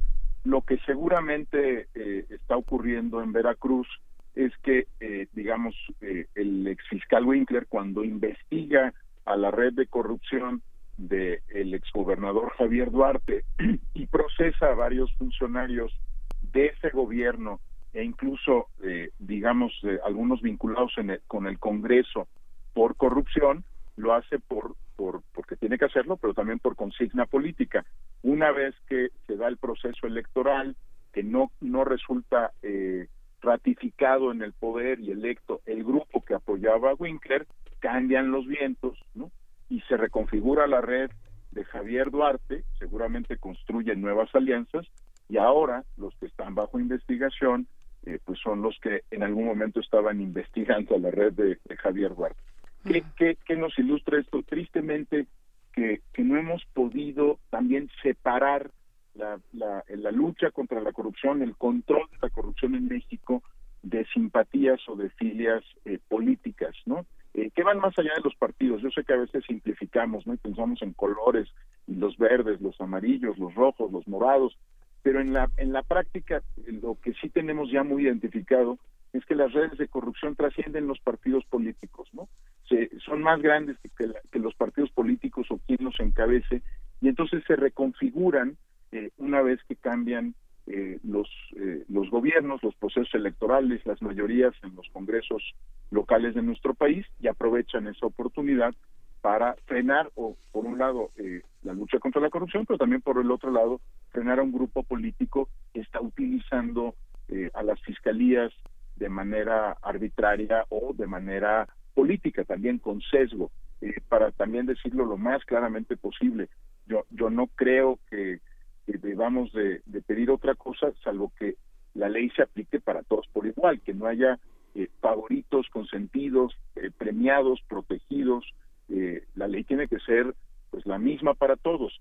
Y creo que claramente lo que ilustra en estos casos, no es el único, este es el caso de Veracruz, pero hay otros casos en el país similares, pues lo que ilustran es que el ejercicio de la justicia tiene, tiene favoritos y tiene preferidos y cuando cambian esos favoritos y preferidos volvemos a empezar. El ángulo que propones eh, implica revisar eh, prácticamente todas las fiscalías y que esas redes de corrupción tienen que ver también con viejos casos de administraciones que no necesariamente tienen el mismo color de partido que los eh, casos abiertos en administraciones anteriores. En muchos casos enfrentamos en algunos estados las sucesiones bajo eso que llamamos en su momento en 2018 la gran embestida que provocó Andrés Manuel López Obrador en las elecciones locales, ¿no? Así es, Miguel Ángel. Y, mira, incluso déjame, déjame llevarlo un poquito más lejos. Incluso trasciende partidos. Eh, son grupos de poder que cruzan varios partidos. Eh, ¿Cómo explicar, por ejemplo, que no hubiera una investigación? Pero, eh, como persona lamento el deceso de Gerardo Ruiz Esparza, pero ¿cómo explicar que no, no hubiera una investigación abierta contra Gerardo Ruiz Esparza? ¿no? digamos, si está yendo contra la corrupción, de otro partido, en este caso de la administración del presidente Peña Nieto, pues es muy raro, ¿no? Cómo escogen los casos. Contra Ruiz Esparza no, contra eh, Rosario Robles sí, ¿no? Eh, no es un asunto técnico, me encantaría decirte que es un asunto de pruebas o de capacidades de investigación o elementos periciales. Es que hay grupos que trascienden partidos políticos y nos ha hecho mucho daño pensar que cuando cambia el partido, eh, los grupos no se mantienen, ¿no? Hemos visto cómo en toda administración, Miguel Ángel, reviven eh, cuadros que hubiéramos dicho, oiga, ¿cómo es posible que tenga usted a esta persona en su gabinete, no? Y representa exactamente lo opuesto a lo que usted nos dijo que, quiere hacer, ¿no? Pues es que esos grupos eh, operan transpartidos, ¿no? Este, no, no les preocupan los colores, si mañana tienen que ser este, de, de, algún color aqua, pues van a ser aqua, y si el próximo eh, sexenio parece un nuevo partido, se van a cambiar. Creo que ahí es donde el enfoque de redes nos es muy útil, Miguel Ángel, porque si no desmantelas las redes, te puedes quedar con la sensación de que con cambiar de partido ya las cosas se arreglan, ¿no? Y que pues, las redes están operando abajo y están operando muy bien, y por eso esas contradicciones que a veces la opinión pública encuentra, es que raro, ¿no? Un gabinete con personas como esta o como esta, pues es que la red es más poderosa que el partido político, ¿no? y, creo que ahí aquí tenemos eh, evidencia de sobra. Eh, si tú piensas, pues el, el, gobierno del estado de Veracruz, pues no es del PRI, ¿verdad? eh, es, un, es un gobierno emanado de otro partido político, de Morena, pero claramente las redes de, de Javier Duarte pues pueden llegar hasta este gobierno, ¿no? No, no tendría por qué ser diferente en el caso de Veracruz que en otros estados de la República. Y para el caso de, Jorge Winkler, ¿estamos viendo esas, esas redes? O sea, finalmente las imputaciones que se están eh, elaborando en su contra son por delitos, bueno, delitos bastante muy graves, eh, preocupantes, delitos de tortura, desaparición forzada, incomunicación, eh, en fin, ¿ves, ¿ves la posibilidad de que se planteen esas redes, de que esto permee a niveles, pues en este caso inferiores, porque él es, era el fiscal general de Veracruz, a otros niveles de la administración pública? Mira, eh, yo creo que Veracruz no es diferente del resto del país y de lo que hemos visto a nivel federal. Eh, ¿Tú piensas que una procuraduría o una fiscalía eh, se va conformando por ministerios públicos que son designados bajo cierto fiscal? Entonces, lo que tú vas haciendo como fiscal es que tú nombras a tus MPs, ¿no? los que son de tu confianza y con los que vas a sacar la tarea. Pero como el anterior fiscal o el anterior procurador también nombró a sus MPs y el anterior también nombró a sus MPs, lo que ves alrededor de una fiscalía es una confederación de MPs que, no te responden a ti, ¿no? Que le responden al ex procurador, al ex fiscal o a otro grupo u otra red de poder. Eh, de verdad eso es un fenómeno muy frecuente en nuestras procuradurías y fiscalías. Entonces, cuando tú eres la cabeza de esa fiscalía, tú controlas a algunos MPs con los que vas a trabajar, pero hay otros que te están investigando a ti, ¿no? O que están están utilizando la propia fiscalía para proteger algún grupo delictivo o para proteger algún grupo de poder. Eh, esto es muy frecuente, eso es lo que llamamos captura del Estado, ¿no? cuando distintos grupos de poder o de interés van capturando piezas del, del, gobierno. Eh, no es casual que en este momento se investigue a Cerón, ¿no? Cuando Cerón investigaba hace algunos años a los de otro grupo en el poder o algún otro grupo delictivo. Esta, este, este asunto hace pensar que, digo, independientemente de la posible responsabilidad en los delitos cometidos por, por Winkler, ¿no? Esa es otra, otra discusión. Me parece que el, tema importante es ver cómo no hemos logrado depurar realmente a las fiscalías de estos grupos de interés o de control que siguen operando incluso cuando cambia el titular. Cuando, cuando hemos exigido fiscalías que sirvan, lo que estamos planteando es que sean fiscalías profesionales, donde los ministerios públicos no le deban su cargo, Berenice, a algún fiscal, sino le deban su cargo a un servicio profesional de carrera y sepan que pueden hacer carrera con, gozando de autonomía respecto a quiénes son los titulares o no los titulares. la, la Constitución es muy clara. El Ministerio Público es autónomo incluso del fiscal, ¿no? Porque hay delitos que puede haber cometido el fiscal o algún grupo cercano pero no hemos, no hemos logrado construir esto en la práctica. Seguimos teniendo eh, dentro de las fiscalías eh, muchísimos grupos de interés que se protegen unos a los otros o que se atacan unos a los otros. Eh, creo que eso es lo que estamos viendo aquí. Ahora, sobre la presunción de inocencia y los delitos que haya cometido el ex fiscal, digo que eso lo tendrá que acreditar otra vez un ministerio público ante un juez. No estoy diciendo, digamos, que no haya posibles responsabilidades, sencillamente que hay que acreditarlas ante un juez bajo el principio de presunción de inocencia.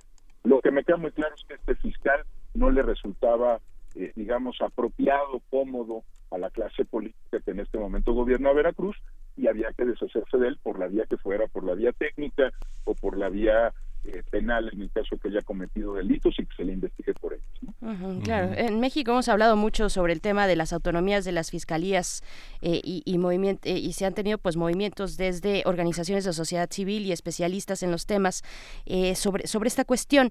¿Cómo, ¿Cómo lo ves? ¿Cómo ves los lineamientos de designación para casos tan importantes como de tan alto nivel como de un fiscal de un Estado? ¿Cómo proteger y promover la autonomía, la independencia sin deber favores, sin tener sin reforzar estos grupos eh, de poder que permanecen por aquí. En redes sociales, Eduardo nos, eh, nos comenta, Rosario Martínez dice, se debería votar para nombrarlos y evitar el amiguismo, aunque de todas maneras la gente no se entera antes de qué tipo de persona es realmente. ¿Cómo ves esta, esta propuesta y otras que se han vertido a través de, pues, de todos estos meses y años ya de, lucha por una fiscalía eh, autónoma e independiente para el caso federal? Mira, eh, la verdad es que no nos hemos movido eh, a la velocidad que los temas y la urgencia de esos temas se plantean. Eh, las fiscalías son al mismo tiempo quienes nos pueden ayudar a salir del tema de la violencia y de la inseguridad y también a controlar la corrupción en el país. Son el eje de, la construcción del Estado de Derecho en combinación o en, o, en vinculación directa con los jueces. Estas son las dos piezas que nos pueden ayudar a salir ¿no? de este atolladero, eh, digamos, de, corrupción y de impunidad, y por otro lado de violencia y de inseguridad. me queda claro que esa es la razón por la cual tampoco se han movido al ritmo de que se necesita. Hay muchos intereses en juego, muchos grupos eh, y redes de corrupción que viven al amparo de estas fiscalías, muchos actores que están protegidos, grupos criminales. Entonces, no se han movido a ese ritmo y aunque hemos insistido por años, ustedes han dado cuenta de ello, en la importancia de tener estos fiscales no solo bien designados, sino como muestra este caso en Veracruz, con la protección para hacer su trabajo con independencia y no ser removidos porque cambiaron los vientos políticos, ¿no? Eh, aunque hemos insistido mucho, la verdad es que estamos en, en, mucha distancia todavía de lo que se requiere. Por ejemplo, ¿qué necesitaría una fiscalía funcional?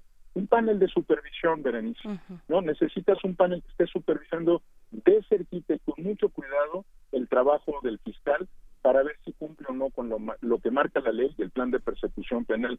Segundo asunto, no tienen un plan de persecución penal, pueden meterse en lo que quieran, eh, lo cual, digamos, hasta cierto punto es válido, pero no tienen prioridades. Entonces, lo que van haciendo es utilizar políticamente a las fiscalías, ¿no? Hay que volver las técnicas, hay que volver las fiscalías que respondan no solamente a los intereses de la clase gobernante, sino al interés público y al interés de las personas. Tercer asunto, eh, suelen tener muchas discusiones de presupuesto con, con el Ejecutivo y entonces ahí los aprietan, ¿no? Cuando el fiscal empieza a cobrar independencia, le recuerdas que la autonomía es relativa y que les vas a cortar el presupuesto. Y el cuarto punto es que efectivamente son vulnerables a corrupción eh, las propias fiscalías, los propios ministerios públicos, los servicios periciales, y no tenemos realmente una estrategia frontal para evitar la corrupción dentro de las propias fiscalías, eh, lo cual distorsiona eh, pues, su, su, actuar. El ejemplo clásico que muchos seguramente tienen en, en, mente, ¿no? Cuando se libra una orden de aprehensión por un delito cometido, resulta que entre el entre el que se libre la orden de aprehensión o que se active a la policía ministerial para, para cumplir esa orden de aprehensión, pues llega, llega la, la aceitera, ¿no? Y entonces evitas que se, que se eh, aplique la ley y no encuentran casualmente a la persona que tendrían que, detener. O lo que se llama en, en la barandilla y en los tribunales el impulso procesal, ¿no? Si tú no estás aceitando un tema, si no estás pagando sobornos, no se mueve, no avanza la justicia. Eh, me queda muy claro que nuestras fiscalías se quedaron, ahora sí, para decirlo muy claro, aunque les cambien el nombre, en el siglo XX. ¿eh? No, no tenemos las fiscalías que esta sociedad requiere en este momento. Sí, es tremendo. Digo, vale la pena, vale la pena revisar eh, los, los temas de fiscales que están en las series norteamericanas, desde el documental sobre Alberto Nisman en Argentina y este, estas demandas que hizo este, Linda Farstein sobre esta serie Así nos ven, en la que la fiscal es dura, aparentemente autónoma, pero hay toda una política racial contra ese grupo de jóvenes negros que son acusados de violación, ¿no? Esa, hay una, hay una puesta en escena que todavía está muy lejos de que esté entre nosotros, así como tú lo planteas, para revisar estas supuestas ejecuciones de la justicia que finalmente padecen la vida política, ¿no? Sí, lo vimos ahora con el tema de la reforma, ¿no? Eh, que intentó sacar el, fiscal Gertz. Eh, ustedes lo, lo, deben haber reportado en los espacios informativos. Nadie sabía cuál era la reforma, ¿no? Circulaba por nuestros WhatsApps, ¿no? Nos las hacían llegar, nadie se hacía cargo de ella. Digamos, totalmente medieval, ¿no? La discusión, este Miguel Ángel, ¿no? Como si no tuviéramos parlamento abierto, como si no tuviéramos congreso, eh, donde puedes presentar tus ideas, debatirlas, discutirlas. La trataron de meter por la puerta trasera, digamos, ¿no? La, la reforma y terminó muy mal, ¿no? Terminó en un en un galimatías donde nadie se hacía cargo de ella, nadie la defendió y por supuesto no avanzan nuestras fiscalías, ¿no? con el pretexto de, de que de que nadie sabía de quién era la la iniciativa de ley no se discute y finalmente lo que termina ocurriendo es que no cambian las fiscalías. Lo dices muy bien, estos ejemplos muy cinematográficos, muy visuales del mundo ilustran la importancia de tener fiscales de verdad. Si de por sí tenemos estas tasas de impunidad, Miguel Ángel, eh, imagínate si no transformamos para bien a nuestras fiscalías, lo que vamos a tener es mucha más impunidad, mucha más violencia, mucha más inseguridad y ya vimos los últimos datos, por ejemplo, de violencia del país, ni siquiera en medio de la pandemia han bajado los, los delitos, ¿no? Eh, y ha bajado la violencia, al contrario, este, se mantiene a la alza. Bueno, imagínate sin fiscalías que funcionen, pues esto eh, parecería irremediable, pero no lo es, ¿no? Dependen de buenos fiscales técnicos independientes, autónomos, capaces de integrar una investigación conforme a derechos humanos y de llevar a alguien ante un juez y si es que encuentran mérito y que se le encuentre culpable de los delitos que se le imputan. Claro, pues Eduardo Borges, mientras tanto nos quedamos con muchos procesos congelados eh, por esta situación de salud, congelados en, en, el Congreso y que estaban ahí para discusión, para presentarse, para su aprobación, la reforma judicial, por ejemplo, ¿no? Hay, hay muchos temas que se quedan pues ahí a la espera de esta emergencia mayor. Pues te agradecemos. Qué paradoja, Berenice, perdóname. No, no, adelante. Mira qué paradoja. Para lo que sí les interesa, sí funciona el Congreso, ¿no? Ese es el caso que estamos platicando en Veracruz. O sea, ahí otra vez el Congreso tampoco es autónomo, tampoco es independiente y tampoco es capaz de sacar los temas que le importan, ¿no? Si lo convocan para remover un fiscal, claro que van, ¿no? Pero si los convocaran para discutir la transformación de la fiscalía dirían que estamos en emergencia, ¿no? Pues sí, habrá que ver para qué procesos eh, sí se da continuidad dentro del Poder Judicial y cuáles no, cuáles, quedan aplazados. Eh, en fin, bueno, tenemos por ejemplo el tema de la extradición, de la petición de extradición contra Emilio Lozoya, que también es una cuestión ahí que, que permanecerá eh, en, pues por algunos meses ahí parada por la situación que padece también España. Pues te agradecemos mucho, Eduardo Borges eh, este comentario en la mañana aquí para Primer Movimiento.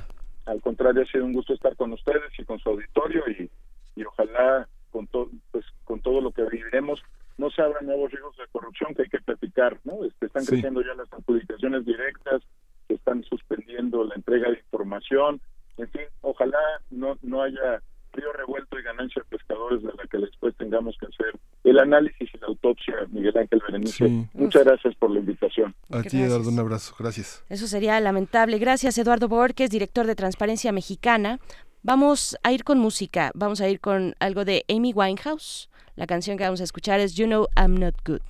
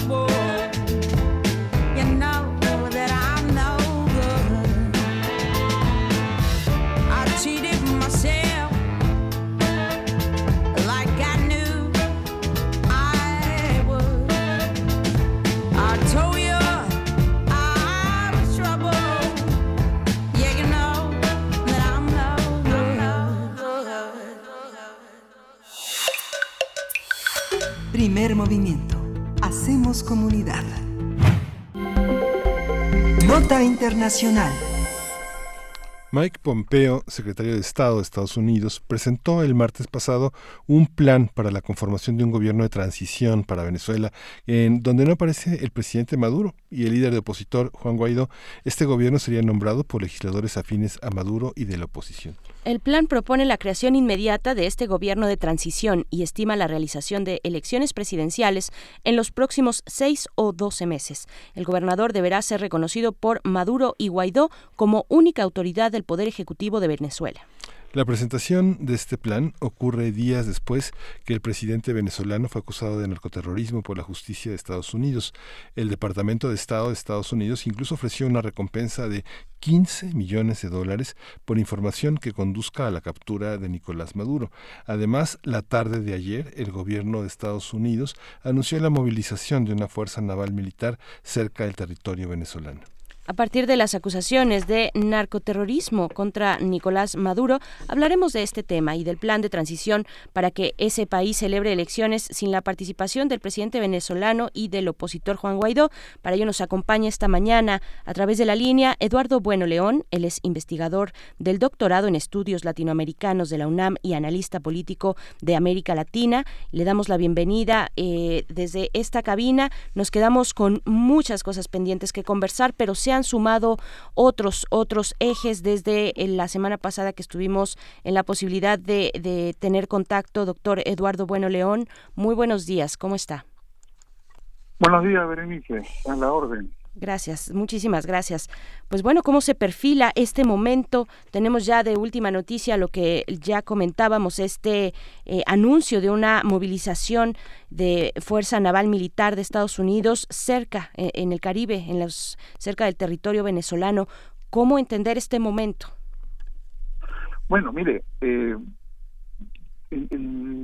lo que acaba de proponer el gobierno de los Estados Unidos eh, este famoso plan de 14, 14 puntos, eh, realmente es una cobertura política para lo que objetivamente es un bloqueo naval militar contra Venezuela.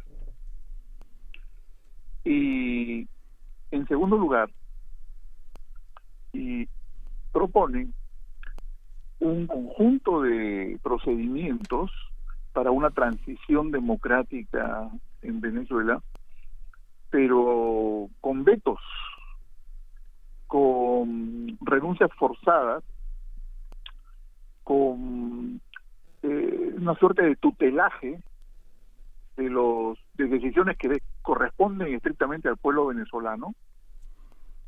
Y en tercer lugar establece un conjunto de amenazas eh, contra el presidente Maduro, a quien se le responsabiliza de ser la cabeza, nada más ni nada menos, que de una red de narcotráfico, un cártel que se le llama cártel de los soles, donde supuestamente hay una alianza entre la cúpula política venezolana y algunos grupos vinculados a las guerrillas en Colombia.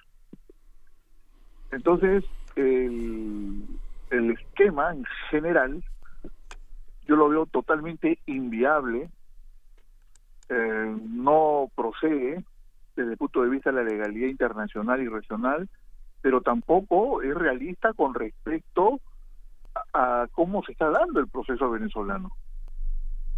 Ahora, todo esto es muy evidente que Juan Guaidó no ha tenido más que sumarse a la propuesta de Mike Pompeo diseñada, aterrizada por Elliot Abrams, quien la anunció un par de días antes, retomando algunos puntos que se discutieron en las negociaciones de Oslo del año pasado.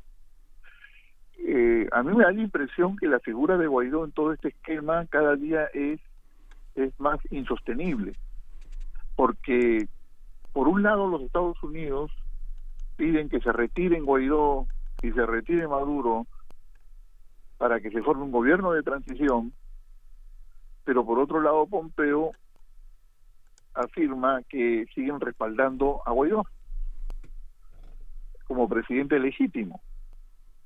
Entonces hay una contradicción muy evidente, que en realidad son dos escenarios, pero que evidencia que el presidente Juan Guaidó, reconocido por el Grupo de Lima y por el gobierno de Estados Unidos, es simplemente moneda de cambio. ¿no? A la primera que pueda lo van a sacrificar.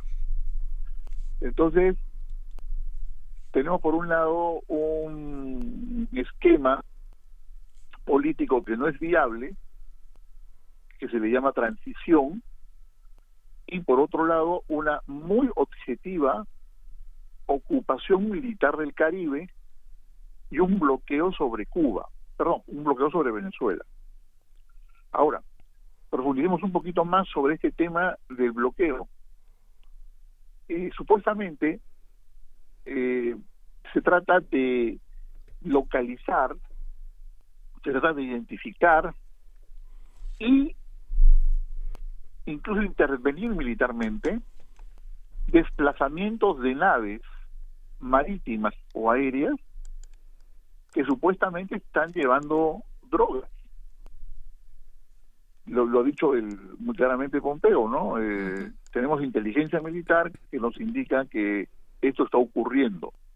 Pero no solamente hablan de la zona esta del, de, de Venezuela, frente a las costas del Maracaibo, que curiosamente es la zona donde la, zona petrolera, el estado del Zulia, sino que además desde febrero vienen anunciando que el Comando Sur tiene bajo su responsabilidad, entre comillas, eh, la protección desde el norte de Cuba hasta el Pacífico Oriental, desde la zona de Guatemala hacia el sur. Es decir, los Estados Unidos han diseñado un área de exclusión militar, de facto. Eso es sumamente peligroso y vulnera la soberanía de los países.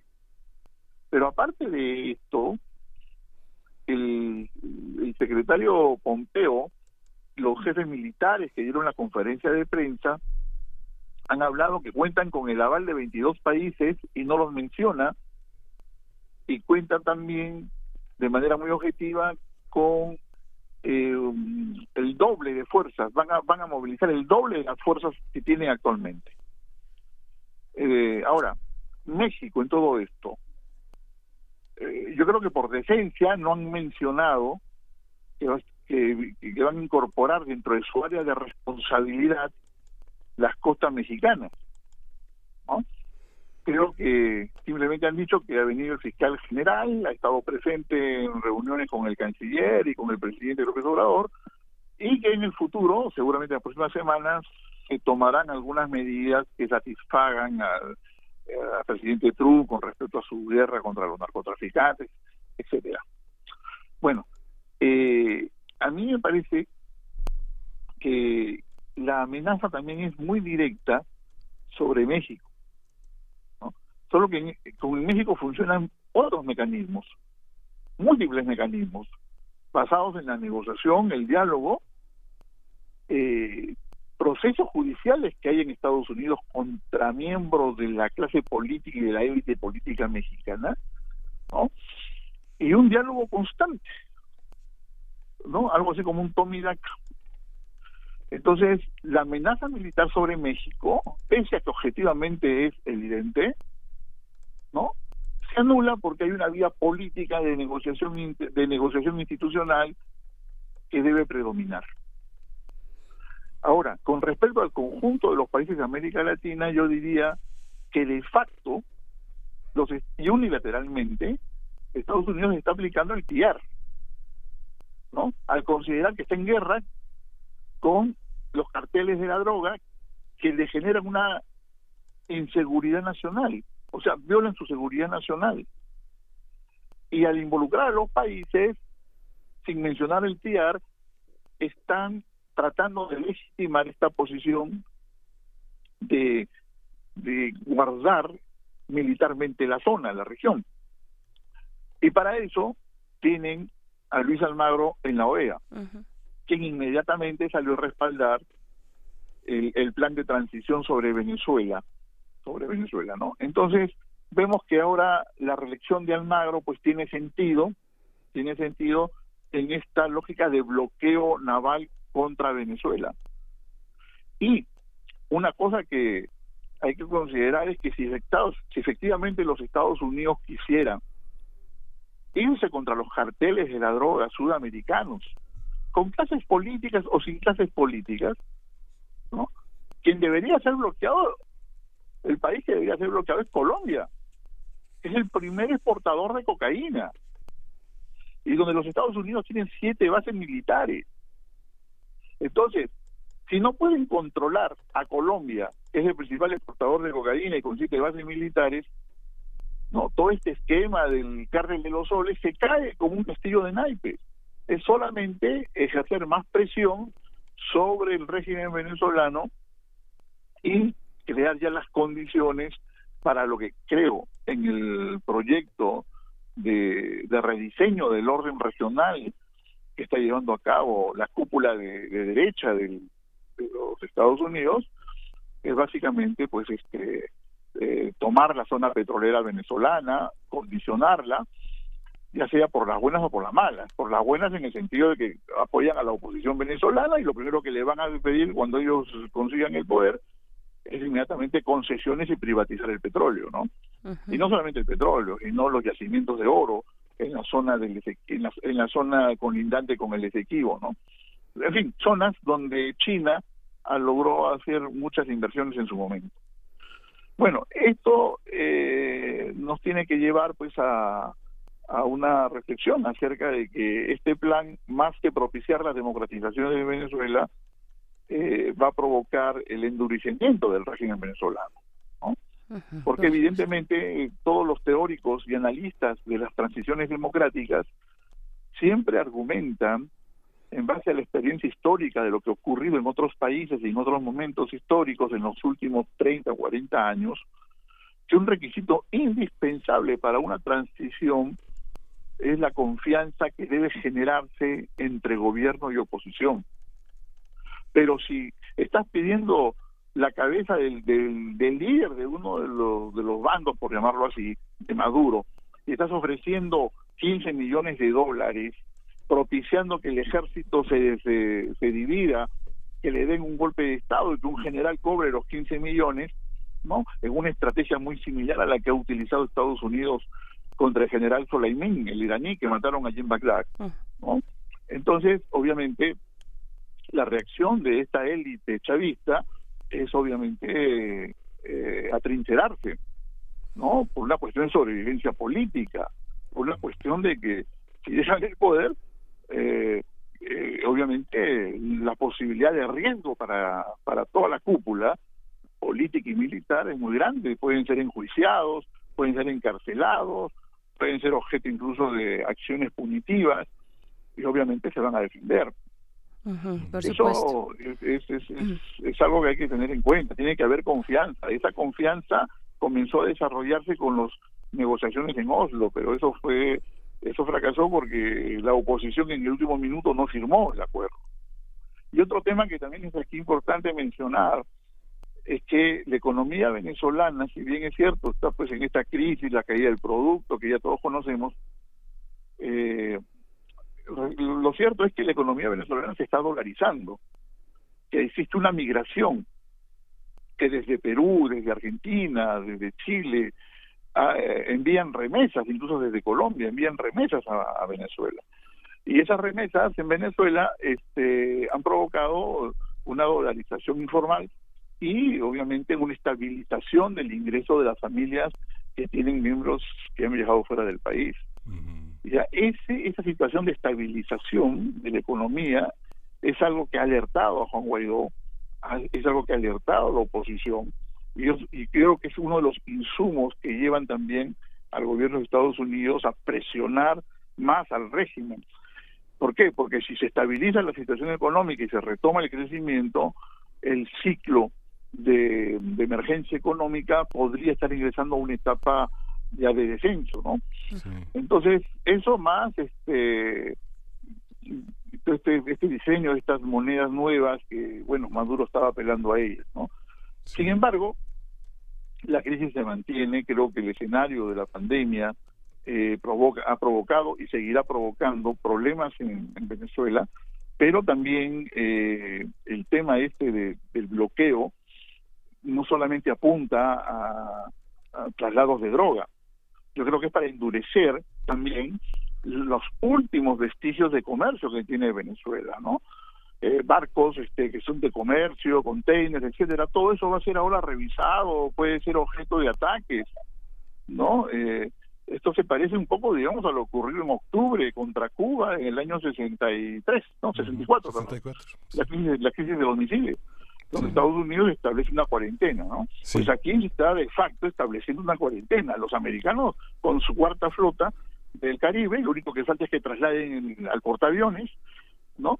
Eh, van a vigilar y supervisar todos los barcos que entran o salen de, del territorio marítimo venezolano. Y también mencionar que todo esto va a ser cobrado. Se lo van a cobrar a se lo van a cobrar a Guaidó. Eso, todo esto cuesta mucho dinero. Eso será pagado en, con, petróleo.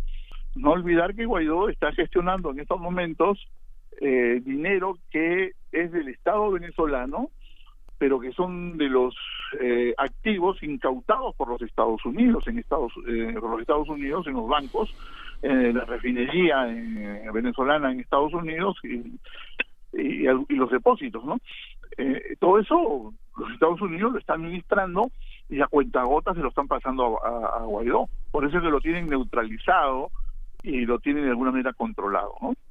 Yo diría que aquí, y ya para cerrar esta parte del análisis, eh, hay que estar muy alertas con este despliegue militar naval que además este, se da en el contexto de una pavorosa expansión del coronavirus en, en, Estados Unidos. El presidente Trump debería estar más preocupado en su país que estar este, enviando flotas militares a sus vecinos. ¿no? Entonces, este, eso también indica que aquí pareciera que hay otros, otras variables que nosotros tenemos que analizar con cuidado, porque esto coincide también con estos ejercicios militares de la OTAN en Europa. ¿no? unos ejercicios que han sido muy criticados por el nivel de la pandemia que está soltando Europa, pero que de repente la OTAN está movilizando 60.000 soldados, infraestructura militar, misiles y lanzando las advertencias a Rusia.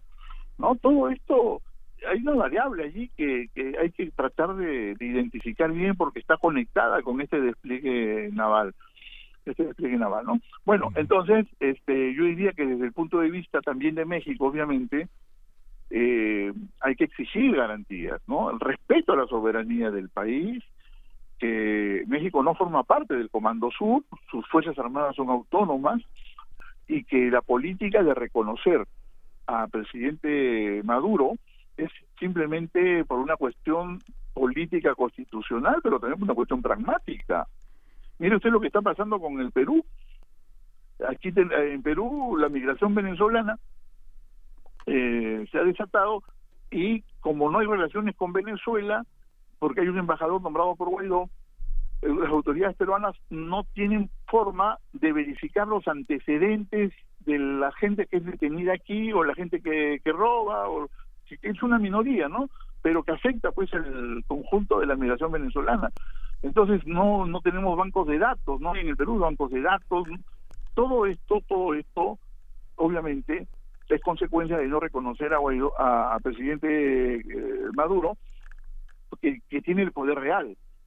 ¿no? O sea, es cierto que en Venezuela hay un fraccionamiento del, del ámbito de ejercicio administrativo del Estado, porque Guaidó va por un lado, el presidente de la Asamblea eh, Parra va por otro lado, Maduro va por otro lado, el presidente de la Asamblea Constituyente va por otro lado, ¿no? O sea, el Estado está eh, dividido como en cuatro en, en, en, cuatro cabezas, pero pero el poder real la tiene Maduro.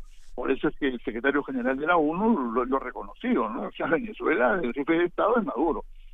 Entonces, yo creo que esta posición de, de México hay que mantenerla, hay que mantenerla, pero al mismo tiempo hay que estar muy alertas con toda esta movilización militar, ¿no? Todo este, este, este, estas señales que inducen obviamente a que se quiere crear un marco de presión también sobre México, ¿no? Un marco de presión sobre México a lo, con los cuales, digamos, este la relación con Estados Unidos bajo el trumpismo tendría también que ingresar en una en un proceso muy cuidadoso, muy cuidadoso, con garantías, ¿no? Con garantías porque parece que el presidente Trump, y con esto acabo, eh, se había salido del, control del, tema del de la pandemia y está buscando otros crear otros escenarios con su gente o su gente lo está se está aprovechando de la situación para crear otros escenarios eh, a efectos de no perder la legitimidad la legitimidad que todavía le queda sí pues eh, Eduardo, pues eh, muchísimas gracias por todo este panorama. Hay que agregar que hay un panorama de muchos empresarios que han decidido quedarse con Maduro, no sé, desde Tilo Schmidt con sus eh, artículos escolares hasta los grandes de la petroquímica y las comunicaciones que no solo están allá sentados eh, eh, en Caracas, sino que también están fuera de, Venezuela. Hay muchos empresarios aquí en México, mucha gente que, no sé, hasta uno como periodista puede toparse con gente que circula con mucho dinero por todo el mundo y que está, que está con, con Venezuela con una gran esperanza en que eh, Venezuela remonte toda la crisis económica que ha tenido y que este plan de recuperación económica desde 2018 está en acción, ¿no? Es algo muy impresionante, es difícil la situación, pero pero no se puede pensar en una intervención tan mercenaria como la que propone Estados Unidos para un país eh, como, como este, ¿no? Sí, este, lo, que pasa es que ha habido un, problema con la comunicación. y No, no te he escuchado bien tu... No, comentaba que hay muchos empresarios sentados al lado de Maduro que desde 2018 entraron a este plan de recuperación económica, que van sosteniendo empresas de, desde artículos escolares hasta la petroquímica, la industria de la construcción, lugares, eh, algunos lugares turísticos que sobreviven en Venezuela, hasta la gente que trabaja en telecomunicaciones con Colombia y Venezuela, pero que son venezolanos que están entre nosotros aquí en México y que circulan con, una, con, un, con un favor y con una esperanza porque Venezuela remonte esta situación tan adversa y que se ve de una manera tan dividida desde fuera. Ah, no, yo estoy completamente de acuerdo. O sea, eh, además el tema venezolano distrae mucho, ya este, ha generado mucha tensión regional, muchas divisiones entre países entre países. Yo creo que lo que, la, lo que propusieron el presidente Lula, el CELAC, eh, hace unos años de un gobierno de unidad nacional para enfrentar la, enfrentar la crisis económica, esa idea sigue siendo vigente. Entonces, este, fíjate tú que cómo lo han remodelado, porque de la idea de un gobierno de unidad nacional se ha pasado a un consejo de gobierno provisional paritario, ¿no? Sí. Que es la propuesta de, de Mike Pompeo y de Elliot Abrams. Elliot Abrams, que es el eh, representante de Estados Unidos en Venezuela, para dejarlo eh, claro también. Sí, claro, Elliot Abrams él, es el estratega, digamos, ¿no? Así es. El, que, el que esté en contacto con, con, la oposición venezolana y con el gobierno, bueno, las figuras del gobierno venezolano que son interlocutores. Por supuesto. Por supuesto. Entonces, este, ellos tienen este, esta política con este consejo. La Unión Europea ha declarado de que va a revisar este planteamiento de, de los Estados Unidos en la medida en que retoma algunos puntos de lo que se estuvo discutiendo en Oslo, ¿no? Eh, mm, creo que el, el, tema venezolano necesariamente pasa por crear una base de consenso eh, mínima, ¿no? Pero lo que no puedes hacer es ponerle una pistola a uno de los actores en la cabeza para que acepte todo lo que le estás ordenando, si no, no va a haber negociación, ¿no? Yo creo que eh, eh eso, eso sería un mal precedente un presidente que no solamente, digamos, perjudicaría la relación entre estados, sino que crearía un precedente en, en las relaciones entre Estados Unidos y América Latina, en el sentido de que este ya no es exactamente un golpe de Estado, sino que es simple y llanamente el asalto del poder utilizando las contradicciones internas. Eso, eso significa una democracia tutelada, ¿no? Y, nosotros tenemos que cuidar el concepto de democracia con estados soberanos. Ahora, ¿en qué debe ceder el régimen venezolano? Yo creo que tiene que haber responsabilidad. La pandemia creo que mm, va a golpear a Venezuela más más de lo que de, lo que se, puede considerar, ¿no? Eh, el sistema sanitario y de salud pública venezolano pese a las críticas que está recibiendo, ha logrado mantener todavía algún nivel de efectividad. Hay este especialistas cubanos ahí que están este ayudando desde hace mucho tiempo. Creo que el, tema de la pandemia tiene que también orillar al gobierno venezolano flexibilizar sus posiciones, ¿no? Sus posiciones. Está claro, pues, que si hay un proceso electoral en los próximos meses, ese ese proceso electoral eh, no debería participar el presidente Maduro. Claro. O sea, no puede optar por la reelección. Sí, pues ya lo... Ya Tiene lo, que haber otros liderazgos, otros liderazgos sí. dentro del propio chavismo sí. que asuman el reto de la competencia política, ¿no? Pues ya lo abordaremos, Eduardo. Y esto porque pues el presidente Maduro pues ha quedado ya deslegitimado y todo, pero obviamente tiene obviamente tener las garantías mínimas, ¿no? De que eh, se va a tener un trato justo y legal con él, ¿no? Pues Pero además también que desde el punto de vista económico, ¿no? Urgen reformas económicas. Sí. El modelo anterior, pues, este, no funcionó, colapsó porque dependía de los precios del petróleo y obviamente hay que iniciar algunos procesos de privatización, ¿no? Pero no del petróleo. Sí. Oye, Eduardo. empresas que fueron privatizadas por, por la Quinta República, que no tenía mayor sentido esa esa privatización, esa eh, estatización. Querido Eduardo. O aquellas empresas que obviamente los empresarios fueron abandonadas y se fueron, ¿no? Sí. Entonces ahí los trabajadores tomaron esas, esas empresas y son ahora empresas autogestionadas. Sí, querido Eduardo. Pero obviamente eh, hay algunas que no, ¿no? Tiene mucho sentido que, sí. que las tenga el gobierno. Perdón, doctor Eduardo Bueno León, mm, eh, disculpe la, la, interrupción, nos agarra el corte de la hora, ya nos agarró, pero seguimos conversando, disculpe, ¿verdad? Esta abrupta interrupción, seguimos conversando sobre este tema porque es de verdad eh, pues una eh, es, es, es, complicado, complejo y hay que mantener la atención sobre lo que está ocurriendo en esa parte de nuestra región, de nuestro eh, continente. Le agradecemos mucho, profesor Eduardo Bueno León, y ojalá tengamos esa oportunidad más adelante. ¿Cómo no? ¿Cómo no? Estamos a la orden, pues. Muchas gracias, Eduardo. Muchísimas gracias, como siempre, doctor Eduardo Bueno León. Nos vamos al corte de la hora. Son las nueve con dos minutos y volvemos a primer movimiento.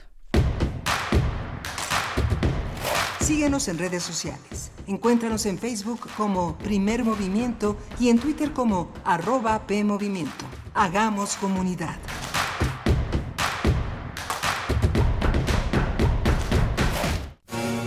La educación, según mi punto de vista, es el derecho social por excelencia. ¿Son los derechos humanos compatibles con el neoliberalismo económico? Lo que se quiere es una fiscalía que persiga al Ejecutivo. La acción de inconstitucionalidad y la controversia de constitucionalidad son promovidas normalmente por actores políticos. Precisamente la manera de prevenir es fomentando la igualdad de género. Conocer y defender nuestros derechos es responsabilidad de cada uno. Las voces de los expertos se dan cita en donde la cultura de la legalidad es la meta de cada día. Derecho a debate, temporada, 3. Todos los martes a las 16 horas por el 96.1 de FM. Conduce Diego Guerrero. Te esperamos para continuar en la construcción del Estado de Derecho, porque en la cultura de la legalidad participamos todos. Radio UNAM, Experiencia Sonora. Pidió a los chicos que a la hora del recreo se encontraran en la biblioteca. Empezó planteando el problema a ver si el culpable se declaraba, ha desaparecido un libro y necesito encontrarlo. ¿Quieres saber qué sigue? Ahora que toca quedarnos en casa para cuidar de nuestra salud, aprovecha y lee con tu familia los libros de la colección Árbol. Son gratis y están en INE.mx. En México, tú cuentas conmigo, yo cuento contigo. Contamos todas, contamos todos. INE. En México y el mundo enfrentamos un reto sin precedente. El COVID-19 es muy contagioso y se extiende por todo el país. La única manera de contenerlo es que todos nos quedemos en casa. Si lo hacemos, todos nos protegeremos de la enfermedad. Debemos ser responsables. Salir solo si es estrictamente necesario, tomando las medidas de sana distancia. El virus no discrimina edad ni condición social. Seamos solidarios y juntos saldremos adelante. Quédate en casa. Gobierno de México. La vida está llena de sucesos incomprensibles, maravillosos y misteriosos. Cuando nosotros no le encontramos respuesta, entonces se vuelve un caso para... La araña. Acércate al conocimiento científico y técnico de la mano de especialistas en la serie de divulgación La araña patona. Con Juan Manuel Valero. todos los sábados a las 13 horas por el 96.1 de FM. Todo tiene una explicación si la sabemos buscar. Radio UNAM, Experiencia Sonora.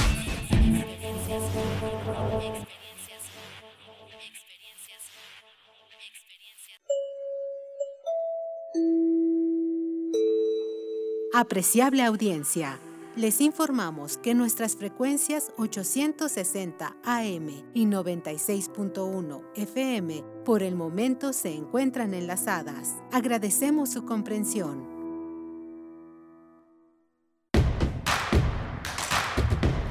Encuentra la música de primer movimiento día a día en el Spotify de Radio UNAM y agréganos a tus favoritos.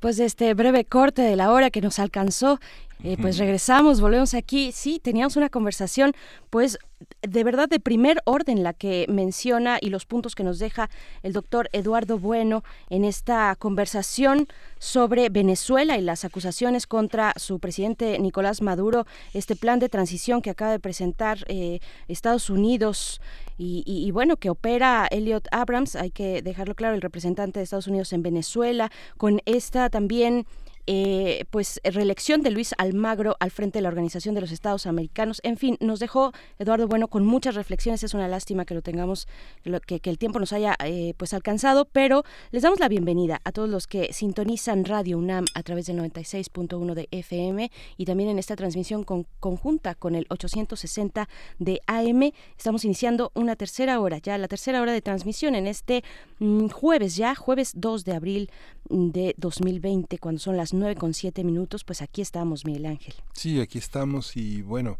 esta gran fábrica, esta gran contratista de mercenarios en el mundo eh, capaz de corromper, eh, nos asombramos ya de pero la capacidad de corromper de los Estados Unidos a través de estas recompensas que pues están desde los tiempos de la Wells Fargo, ¿no? Son tiempos que Estados Unidos ha logrado eh, darle una continuidad asombrosa en un mundo pues siempre convulso, siempre con posibilidades de quebrarse en las partes más frágiles que son la desigualdad, la pobreza, el autoritarismo, la carencia de libertades y Venezuela no está no está exenta de esta peligrosidad. Ahí, ahí está el análisis de Eduardo Bueno León para quienes consulten posteriormente, quien lo hayan agarrado a la mitad y que necesiten una versión crítica compleja sobre el problema, pues ahí está nuestro podcast, nuestro podcast que está ya seleccionado, fragmentado, tematizado para que ustedes puedan acudir a los temas que más les interesen y volver a escucharlos, volver a favorecernos con su atención y estar, tener a la mano pues a los especialistas que participan de esta, de esta gran, eh, de esta gran apuesta universitaria de comunicación, Berenice. Sin duda, pues sí, y entre otros de los muchos temas que nos deja para la reflexión el doctor Eduardo Bueno, es este que ocurre en la OTAN, estas tensiones que ocurren en, en la OTAN, bueno, el secretario general de la OTAN, Slottenberg, eh, que le dice, eh, que dice y declara que Rusia no se equivoque, la OTAN mantiene intactas sus capacidades, incluso eh, no bajará la guardia durante la pandemia, esta alianza militar. Bueno, son temas importantes que están ocurriendo, pues, eh, en estos momentos, en medio de una emergencia humanitaria mundial por el COVID-19 y donde, bueno, esta eh, organización, la OTAN, está eh, pues en sus 70 años ya de historia, eh, pues se celebrará la primera cumbre ministerial pues a distancia en estos 70 años que cumple. Pues bueno, vamos a estar pendientes de este tema como de muchos otros más. En esta hora estaremos en nuestra mesa del día, como es costumbre los jueves, con el doctor Alberto Betancourt, con los mundos posibles. Vamos a conversar con él sobre este tema que él mismo ha titulado Pandemonium o Renacimiento pues yo creo que estará hablando de la enfermedad del COVID, del COVID-19, de este coronavirus SARS-CoV-2 eh, que azota todas las regiones del planeta. Pues bueno, después, eh, antes de eso tendremos la poesía necesaria también en tu voz, Miguel Ángel sí, Vamos. Primer movimiento. Hacemos comunidad. Es hora de poesía necesaria. Hace 10 años la eh, poeta Angelina Muñiz Uberman, poeta, narradora, ensayista, gran maestra de nuestra universidad, publicó en la revista de la Universidad, de la Universidad Nacional, hace 10 años presentó un poema que es totalmente vigente y que vamos a acompañar con la canción de Leonard Cohen, My Secret Life, que es también de una actualidad asombrosa. Este poema de Angelina Muñiz Uberman se llama Muerta Ciudad. Dice, otro día saldré a caminar calles de muerta ciudad. Hoy no, que la fatiga me entorpece y los pies se paralizan. Rincones trillados, apenas intuidos, dejan su rastro de caracol. No hay saliva en las piedras, ni sangre en las hojas, ni lágrima alguna. Muerta ciudad, muerta sin quien la trasiegue, sin quien la releve. Por las esquinas aullan los lobos, entre cal y canto, desparramados Nadie ha visto lo que ha pasado ni lo que pasará. ¿En qué punto te sitúas? Tú, sin punto, yo, sin punto, no me sitúo. Hoy no saldré a la calle. In my secret life, in my secret life, in my secret I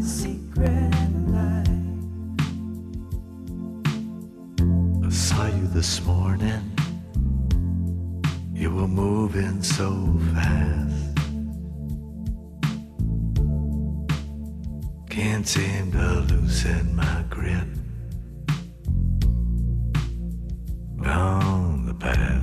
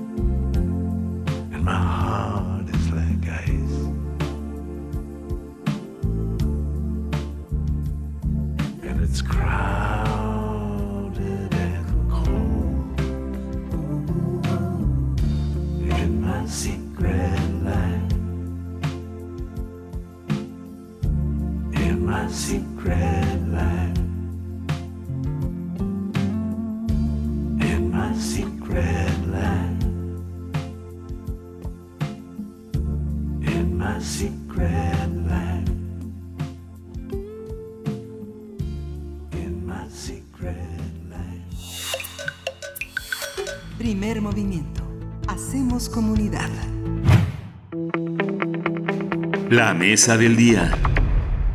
Y le damos la bienvenida esta mañana de jueves al doctor Alberto Betancourt, que se encuentra a la distancia en estos momentos. Pues bueno, los, los jueves son de mundos posibles aquí en Primer Movimiento. Y bueno, el doctor Alberto Betancourt es historiador, es profesor de la Facultad de Filosofía y Letras de la UNAM y colaborador de eh, Primer Movimiento. Te damos la bienvenida, doctor. ¿Cómo estás? ¿Cómo te encuentras en este confinamiento en casa, suponemos? No estamos escuchando al doctor Alberto Betancourt. Se escuchaba por ahí un poquito, pero vuelve en unos momentos más. Vamos, a- vamos a hacer eh, de nuevo la comunicación. Eh, pues pandemonium o renacimiento es el tema que nos propone para esta mañana los mundos posibles del doctor Alberto Betancourt. Ya estamos en unos momentos más con él eh, cuando son las 9 con 16 minutos. Ya está a punto de entrar aquí con nosotros. Doctor Alberto. Betancourt, ¿nos escuchas? Hola Berenice, buenos días. Hola, Bueno, Buenos días. ¿Cómo te encuentras? Amigos del auditorio, pues bien, aquí bien acompañado por Radio UNAM, eh, tratando de pues llevar un confinamiento creativo. Muy bien. Y, y bueno, pues sí, es, es eh, lo que nos toca vivir en estos momentos. Y nos propones para esta mañana un título eh, interesante, un título que nos deja eh, pues posibilidades de afrontar, supongo yo, el momento en el que nos encontramos, pandemonium o renacimiento. Te escuchamos. Sí, creo que estamos viviendo en una en un momento histórico de catástrofe generalizada que nos hace a todos contemporáneos, nos coloca en una situación límite. Y me acordaba yo de un libro del hermeneuta Paul Ricoeur que habla sobre finitud y cómo esta a veces pues nos ayuda a cobrar conciencia de ser semejantes. Dice el hermeneuta Paul Ricoeur que el verdadero ser humano aflora en situaciones límite.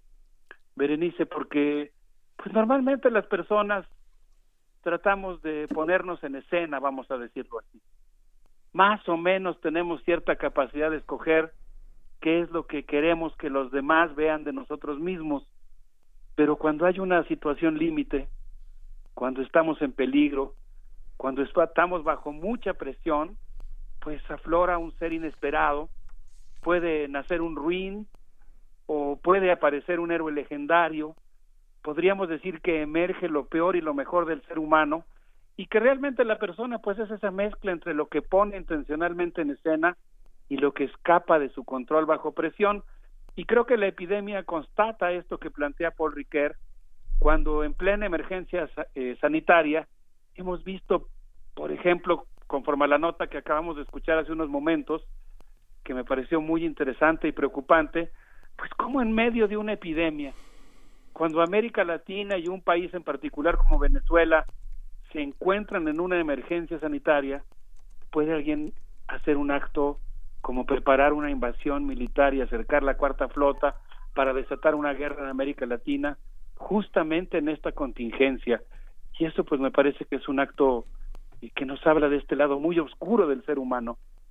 Pero por otra parte, eh, Miguel Ángel Berenice, amigos del auditorio, pues creo que tenemos también algunos momentos realmente fulgurantes de ética del ser humano, como ha sido, por ejemplo, el caso del movimiento social italiano, en el cual particularmente los jóvenes han lanzado toda una campaña de, pues vamos a decir, eh, defensa y revaloración de los mayores de edad, de los viejos, de los adultos mayores, como sujetos de memoria, de experiencia y continuidad histórica, un movimiento de solidaridad intergeneracional que desde mi punto de vista pues representa lo que podríamos llamar un ascenso de la conciencia humana que ha surgido también en este contexto.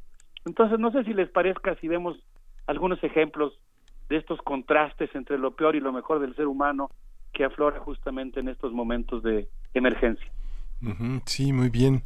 Una de las cosas que dice Riquet es que justamente esta, esta conciencia de la finitud eh, eh, eh, para mucha gente es anteponer sus propios intereses frente a los, del, a, los demás, ¿no?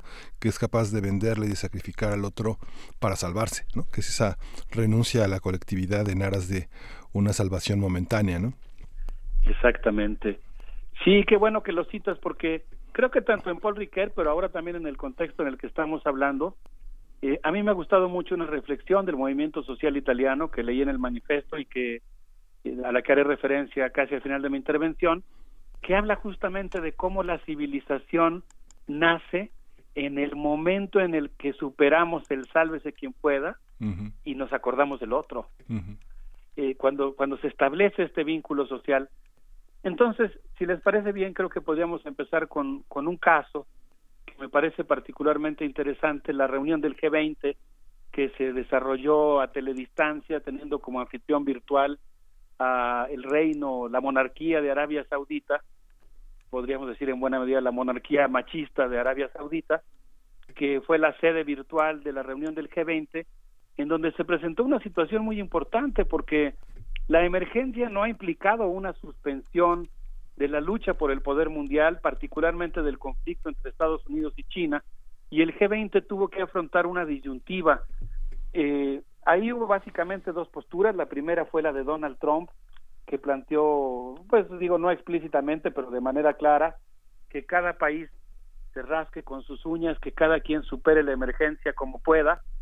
Y la posición de China, es el discurso oficial, no, no somos ingenuos tampoco al respecto, pero lo, lo que dijo explícitamente y a lo que nos atenemos como observadores de los discursos presidenciales, lo que planteó el dirigente de esta gigantesca nación de 1.300 millones de habitantes, Xi Jinping, eh, fue que el G20 tenía que plantearse la posibilidad de afrontar juntos como comunidad global esta pandemia.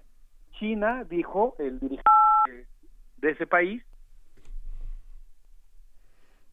eh, Ah, tiene... Sí, te escuchamos.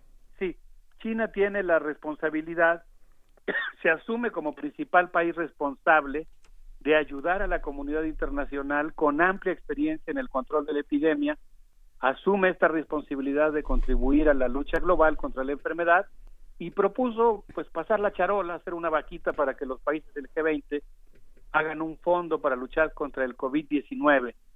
Xi Jinping señaló que China está brindando ayuda a 89 países del mundo, ha mostrado que es posible derrotar la enfermedad y que el camino pues consiste en la solidaridad y la ayuda recíproca. Entonces lo que tuvimos durante esta reunión del G20 pues fue básicamente la, el duelo, vamos a decir, entre dos posturas, una que planteó pues un camino individual en el que cada país vea cómo le hace para salir adelante y un bloque de países en donde yo diría que sin ponerse de acuerdo pero coincidiendo estuvieron China, Rusia, México, entre otros, que plantearon la idea de que se tenía que afrontar la catástrofe de una manera global. Eh, quisiera comentar brevemente una escena de un trabajador chino que a mí me llamó mucho la atención, un maquinista que se preparó a conducir un convoy que viajó de Wuhan, China, a Duisburg, Alemania, un trabajador que tenía una encomienda muy importante porque pues él tenía que conducir una máquina por un viaje que dura 15 días desde Wuhan hasta Alemania con un tren cargado de instrumental médico equipos de protección personal y medicinas. El tren salió de Wuxiaxian a las 10 de la mañana de un sábado, hace un poco más de una semana, eh, con rumbo a Alemania, con una carga que tiene un valor de 22 millones de yuanes, con equipo médico, autopartes, fibra óptica, equipos electrónicos, un tren, me imagino esa tripulación, obviamente no solamente el maquinista, lo pongo él como ejemplo de los trabajadores, en este caso chinos, con un tren que pesa, que pesaba 160 y 160 mil toneladas. Si salió el sábado antepasado, pues quiere decir que ahorita probablemente apenas esté arribando a Alemania. Llevaba toallas médicas no tejidas, toallas quirúrgicas, manteles médicos, bolsas de plástico, que habían sido producidas justamente en Jixian, en Wuhan y en Hishu, Hishui, perdón. Entonces, pues lo que vemos es que eh, nosotros habíamos dicho que en esta lucha por el poder mundial es muy probable que China rebase a los Estados Unidos en los próximos años, que a veces un poco de broma, eh, quizá una mala broma, habíamos dicho que a menos que hubiera una infección zombie, pues ya hubo una infección no zombie, esa es una fantasía que, que hay que cuestionar desde muchos puntos de vista, pero hubo sí ya una infección y parece ser que China logró sobresalir a ella y que debido a la estrategia estadounidense, vamos a llamar la estrategia egoísta estadounidense de Donald Trump, hay un vacío de poder que está siendo aprovechado por China, que además pues está lanzando una campaña, digamos, de ayuda humanitaria que le está permitiendo ocupar ese lugar central en las relaciones internacionales. Por supuesto, pues sí, eh, doctor Alberto Betancourt, es lo que estamos viendo, lo que se está eh, previendo también, estos escenarios múltiples que en realidad eh, pues son eso, son escenarios, no sabemos eh, cómo se se, se, irán llevando pues el ritmo de las cosas en los próximos meses. Estamos en momentos decisivos, sin, sin duda, para las cuestiones económicas, para todo lo que tiene que ver con esta pandemia, pandemia no solamente de este virus del SARS-CoV-2, sino también una pandemia, pues en muchos casos de miedo, de noticias falsas, de incluso explosiones de, de racismo en, en muchos sentidos. Ojalá que no sea lo único que nos contagie, que también nos contagie un sentido de humanismo, un sentido de solidaridad eh, que es más necesario que nunca y que podamos poner en, en, cuestionamiento pues las formas en las que nos hemos estado relacionando en los últimos en las últimas décadas. Ay, qué buen comentario el que haces primero en esta parte teórica, sí yo diría un comentario aristotélico en el sentido de lo que significa la potencia del presente, cómo puede pues desplegarse en muchos futuros posibles y creo que tienes toda la razón estamos ante el virus de la xenofobia, del racismo, del autoritarismo. He visto escenas espeluznantes de la policía golpeando con varas a las personas que salen a la calle en la India, el abuso de la policía argentina que saca su vena y su vocación autoritaria y pone a hacer lagartijas a unos jóvenes que estaban jugando una cascarita, sacando su vocación torturadora. He visto las escenas de la policía en España y en El Salvador y creo que pues ha emergido de alguna manera el fascismo el fascista que mucha gente lleva dentro. Pero también como bien dices creo que hay el virus también de la solidaridad del ascenso de la conciencia de la ayuda al semejante de la solidaridad que también está ahí. En particular en Estados Unidos yo creo que los dos virus están recorriendo la sociedad norteamericana. Trump ha actuado con una ineficiencia verdaderamente terrible. Todavía hace unas semanas decía que la que la epidemia era una invención, eh, ha tenido muchas conductas que hablan de xenofobia, de egoísmo. Yo estoy particularmente preocupado por el caso de los migrantes en Estados Unidos. He leído muchas notas de cómo los migrantes no necesariamente se van a acercar al doctor por miedo a ser deportados. Yo creo que es indispensable que el gobierno mexicano pida una moratoria respecto a las deportaciones de migrantes que permita que nuestros conacionales y otros migrantes de América Latina y el mundo puedan acudir al doctor en Estados Unidos. Donald Trump recibió dos billones de dólares, es el presidente que tiene el presupuesto más alto en toda la historia de los Estados Unidos para una emergencia y pues eso le va a dar un cierto margen de maniobra política, pero a mí me indigna realmente el hecho de que pues eh, Donald Trump esté aprovechando la epidemia para acercar la cuarta flota y esté preparando la invasión de Venezuela en plena catástrofe humanitaria. Y en contraste, pues me parece que relumbra la actitud de los médicos estadounidenses escuchaba ya una declaración del Sindicato Nacional de Enfermeras de los Estados Unidos que decía que pues eh, la gran mayoría de los médicos no tienen la protección adecuada, están exhaustos, están corriendo riesgos muy importantes para salvar a los demás. Me quedaría con una imagen antes de irnos a la música, la de un médico de un hospital de Nueva York que está atendiendo a los enfermos en el hospital y para no contagiar a su familia ha decidido acampar en el estacionamiento de su unidad habitacional para no contagiar a sus hijos. Mi reconocimiento para los médicos estadounidenses y para los médicos de todo el mundo. No sé si les parezca que en homenaje a los trabajadores de salud de todo el mundo, pero ahora que hablamos de que Nueva York se ha convertido en el epicentro de la epidemia, no sé si les parezca bien que escuchemos a Sting y a Shaggy con esto que es Englishman en New York. Claro que sí, vamos a escucharlo. Eh, doctor Alberto Betancourt, en los mundos posibles de este jueves, escuchamos esta canción y volvemos contigo. Gracias.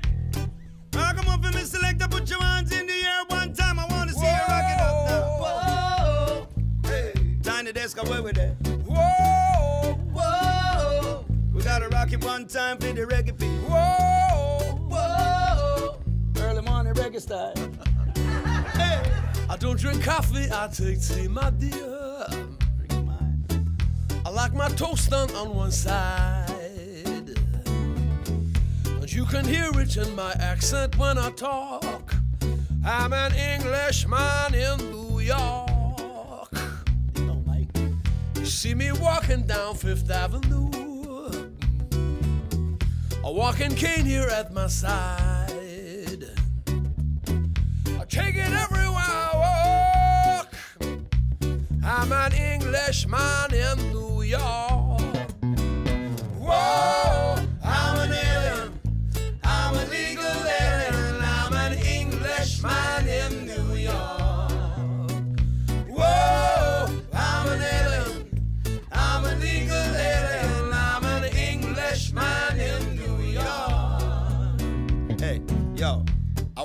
Colors in my back pocket. My back pocket. I got a big spliff in my hand. In my hand. Hey, and you might notice there's a swag anytime I walk. I'm a Jamaican in New York.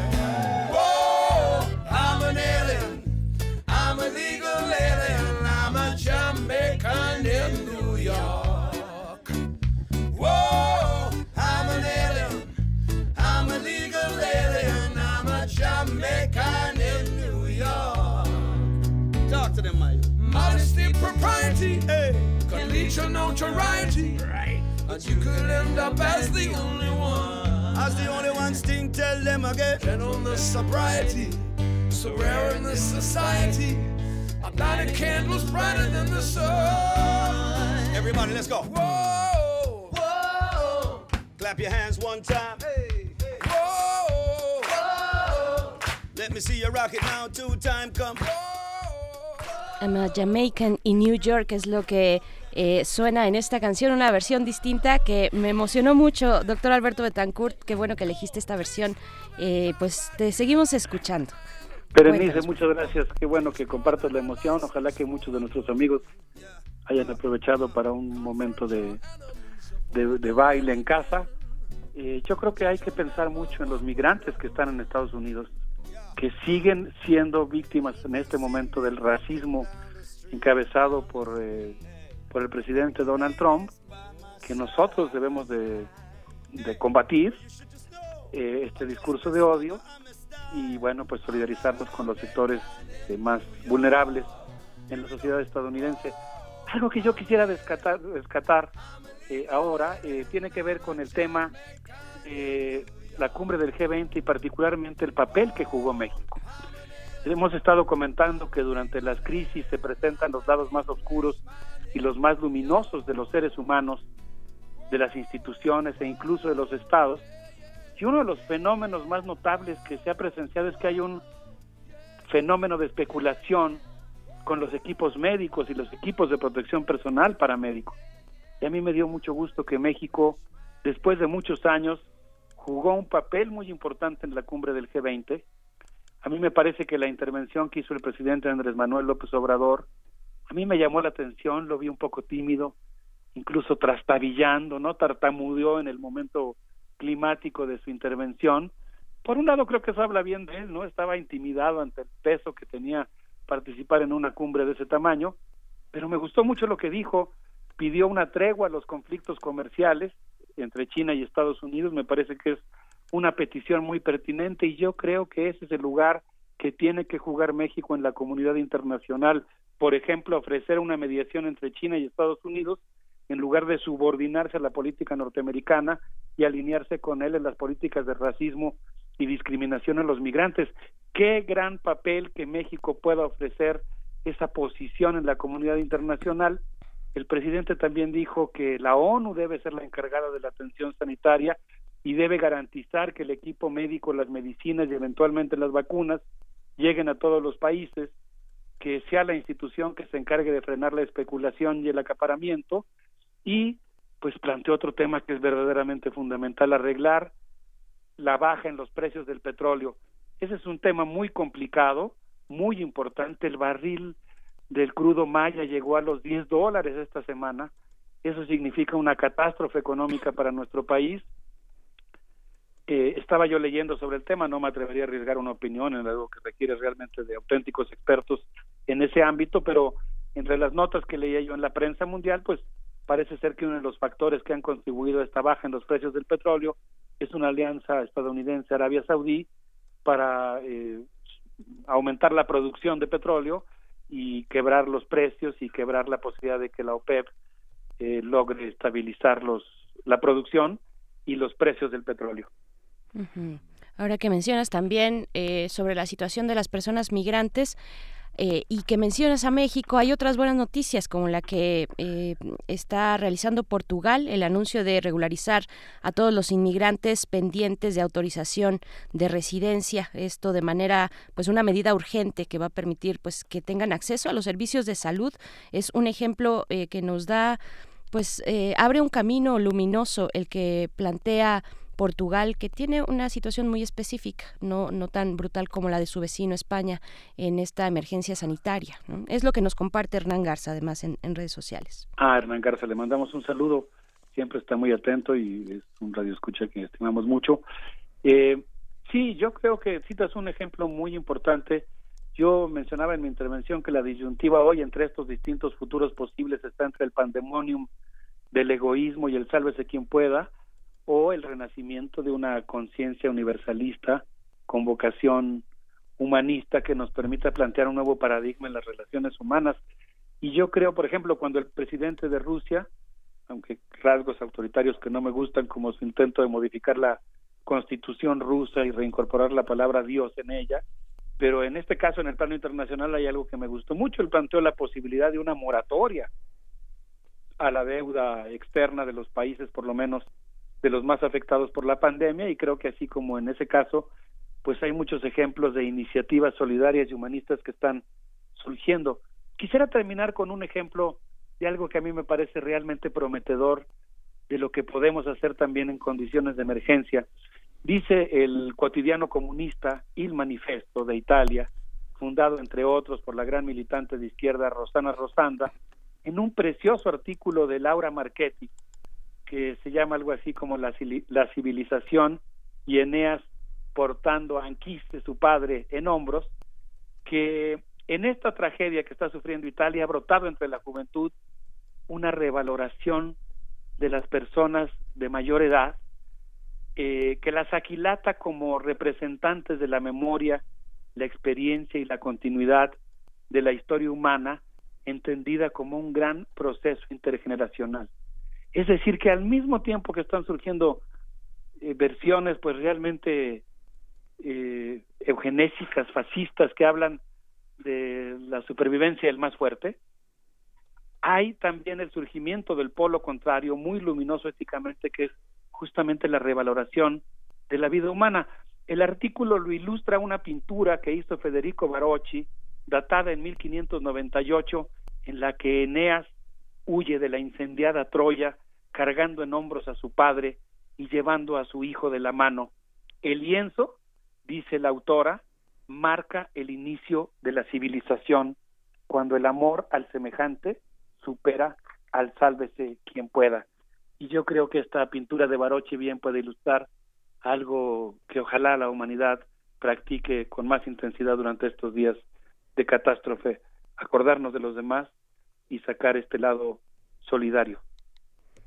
Así es, pues doctor Alberto Betancourt, te, te, agradecemos mucho siempre estos momentos de inspiración que tienen los mundos posibles. Y pues sí, veremos, eh, hay que compartir también esas experiencias, esas experiencias que se, eh, se, se, niegan a entrar en esas pandemias del miedo, del racismo, de la xenofobia. Y pues bueno, nos vamos a despedir con música, ¿no? Sí, pues gracias Berenice, hay que hacer comunidad, yo creo que hay que tejer redes de solidaridad, fortalecer el lazo social.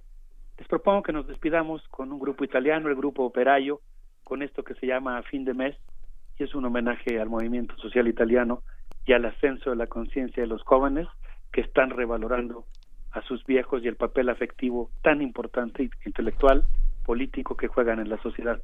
Un abrazo para todos.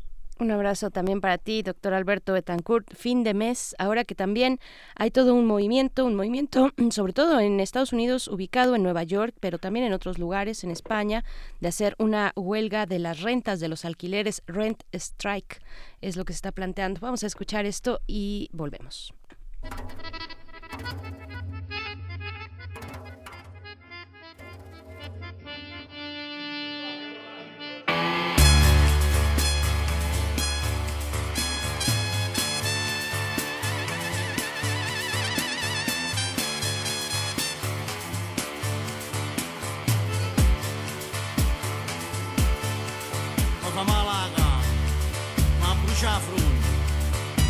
Faccia un po' che niente, ma mi sente rasamente. Come piglio 30 gocce, fammi mangiare un panino con una mezza sciarrevina. Sono 30 anni che accadito, perché sempre le stesse cose. Ma che dico le stesse cose? E ha aumentato su dormire. Uh, io non è che sono distratto, ma pauriamo con dritto, fammi acchiappare l'ingrasato. Senta la voce che mi dice, fuio, fuio, scappa via, riesci dalla mia A voi pare nulla niente, a voi pare cose niente, e mi sento malamente. Quasi quasi torno a casa e mi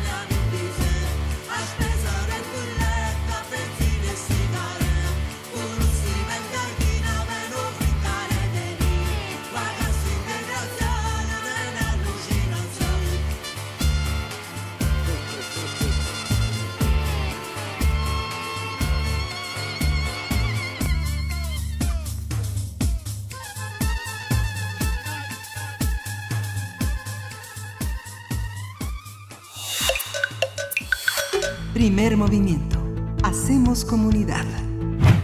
Ya regresamos aquí al primer movimiento, a la sección de derechos humanos, una nueva sección que hemos implementado en un rol de especialistas muy importantes, entre ellos la eh, Alicia Vargas Ayala, que es directora del CIDES y de la IAP, Centro Interdisciplinario para el Desarrollo Social. Le damos la bienvenida. Hoy vamos a conversar sobre eh, el, eh, derechos, la Comisión Internacional de Derechos Humanos urge a los estados a garantizar la salud y la integridad de las personas privadas de la libertad y sus familias frente a la pandemia del COVID-19. Bienvenida, maestra. Gracias por estar otra vez aquí con nosotros. Buenos días, Miguel Ángel. ¿Cómo estás? Buenos días, Berenice. Muchísimas gracias por eh, permitirnos este espacio.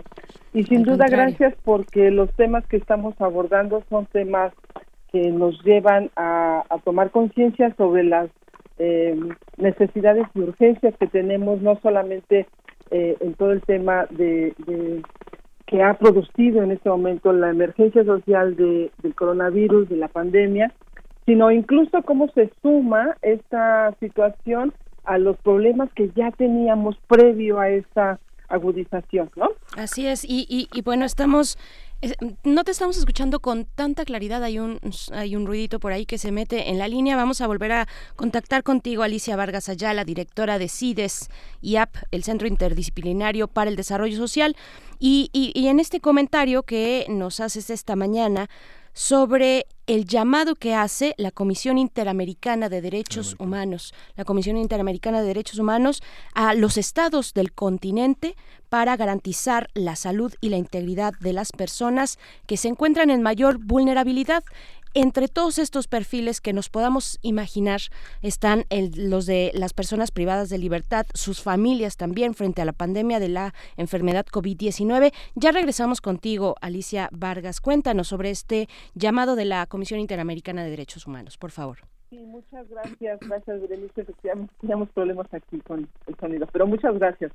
Eh, bueno, pues quisiera, quisiera hacer como un una breve, como recuento de lo que estamos viviendo en este momento en México, en el país, en relación a, al estatus que tienen algunas de los centros penitenciarios de nuestro país, cómo se están, qué están haciendo las prisiones para atender el tema de la pandemia por coronavirus, por el COVID-19, y cómo eh, también estamos teniendo ya algunas observaciones desde el ámbito internacional, no solamente para México, sino con este enfoque de integralidad regional que permita proteger a la población que también ha surgido, eh, decía yo, en esta doble vulneración porque ya tenían condiciones previas que les eh, establecían una condición de, eh, de descuido a su, a su integridad, de violencia y una condición realmente denigrante a veces en algunas prisiones y cómo el, el, tema de la pandemia viene a agudizar, ¿no? claro. Entonces tenemos, por ejemplo, eh, la Comisión Interamericana muy recientemente, hace una semana, expuso ante su sala de coordinación y respuesta oportuna e integrada por la crisis de, relacionada con la pandemia, una urgencia a los estados para enfrentar la gravísima situación de las personas privadas de libertad en la región y adoptar medidas urgentes para garantizar la salud y la integralidad, no solamente de la población, sino también de sus familias frente a todos los efectos que tiene en este momento la pandemia eh, todas las, en toda la región. De esta manera permitiría eh, que los eh, les, les exija a los estados que tomen medidas para que aseguren que las condiciones en las que se encuentran privados de libertad sean condiciones lo más cercano a la dignidad humana y adecuadas para evitar el contagio no solamente de las personas privadas de libertad, de los custodios y de las personas que llegan a tener eh, o que no se han suspendido su libertad de visitar a sus a sus familiares. Por supuesto, eh, uno de los elementos más importantes es que eh, insta a los estados a reducir la sobrepoblación de los centros de detención. La Comisión Interamericana habla ya incluso de que en algunas prisiones en América Latina se llega a tener hasta el 300% de la población en sus eh, en condiciones eh, de hacinamiento, por supuesto. Eh, destaca también que, hay, que estas condiciones tienen, por supuesto, como ya lo sabemos, un mayor riesgo de vulnerabilidad para personas mayores de edad, diabéticas, hipertensas, inmunodeprimidos, pacientes oncológicos que se encuentran privados de libertad, insuficiencia renal, insuficiencia cardíaca, etcétera, que son incluso, por cierto, parte de la población que ya el día de ayer el gobierno de eh, nuestro país insta como restricción domiciliaria prácticamente obligada, ¿no? Es decir, son población de muy alto riesgo. Claro. También eh, la Comisión Interamericana recuerda a los estados que todas las personas privadas de libertad bajo las jurisdicciones de los estados deben recibir un trato humano con irrestricto respeto a sus a sus derechos humanos, especial en especial a la vida, a la integridad y a sus garantías fundamentales. Es decir, el Estado, la, los Estados deben procurar transformar, o sea, debemos pensar que nuestro gobierno debe estar en este momento pensando en una transformación radical respecto a las condiciones en las que se encuentran las personas privadas de libertad. Me parece que esta crisis eh, nos está llevando a, a, a, a una reflexión en, en torno a cómo hemos venido viviendo, operando y qué tan realmente eh, vida digna tenemos, no solamente en, eh, que, está, que queda completamente expuesto en este momento para las personas privadas de libertad, sino en muchos otros aspectos de nuestra vida cotidiana. Tal es el caso, por ejemplo, de las escuelas también, ¿no? O de los hospitales. En fin, esto es una crisis, como todas las crisis, de acuerdo con esta este, filosofía oriental, son oportunidades porque nos están llevando a la revisión y a repensar cómo nos seguimos, cómo seguimos operando en nuestra, en nuestra sociedad. Por Organizaciones defensoras de derechos humanos han solicitado, por supuesto, a los gobiernos que inmediatamente se tomen medidas que eh, conlleven hacer eh, a tomar estas observaciones y hacer caso de lo que la Comisión Interamericana está observando. Frente a eso y de manera muy rápida, digo, hay otra serie de elementos que la propia Comisión hace ya en particular sobre algunas cosas, algunos estados, pero de manera general quisiera decir que las organizaciones están instando a que los estados hagan caso. En nuestro país tenemos eh, algunas medidas que ya están tomando algunos estados, por ejemplo, Quintana Roo, eh, eh, las autoridades han reducido a la mitad los días de visita de las personas privadas de libertad de cuatro a dos días. Han implementado y promovido medidas higiénicas en la población penitenciaria. Este, sin embargo, tenemos eh, problemas porque no logran contar con todos los insumos de productos antibacteriales que puedan de, eh, reducir eh, la, la- la transmisión y no tienen los elementos para poder hacer la detección adecuada cuando la visita llega a los, a los centros penitenciarios. El Estado de México ha establecido cercos sanitarios, los días de visita de familia se han reducido y se están implementando medidas higiénicas para eh, para las visitas que se tienen en- eh, con, los, con, la, con la familia. Sin embargo, el volumen de la población que tienen en sus centros penitenciarios no se puede respetar porque hay un grave hacinamiento en la población que vive en los en los centros penitenciarios. Luego entonces ni tenemos sana distancia, ni podemos tener una eh, higiene adecuada, ni podemos tener el respetar el- la condición de eh, la que están viviendo los, los, los presos. Nuevo León, por su parte, ha dispuesto de mascarillas, guantes de látex, gel antibacterial para el personal que se encuentra en las aduanas y esclusas. Además, han realizado labores de limpieza, desinfección. Eh, al mismo tiempo, se hacen revisiones a cada una de las personas privadas de libertad para detectar síntomas, pero tampoco se puede lograr la implementación de medidas de aislamiento para personas enfermas, ni tampoco se ha podido llevar a cabo la revisión de, eh, eh, de, tempe- de tempera- toma de temperatura con las personas que están ingresando a las visitas.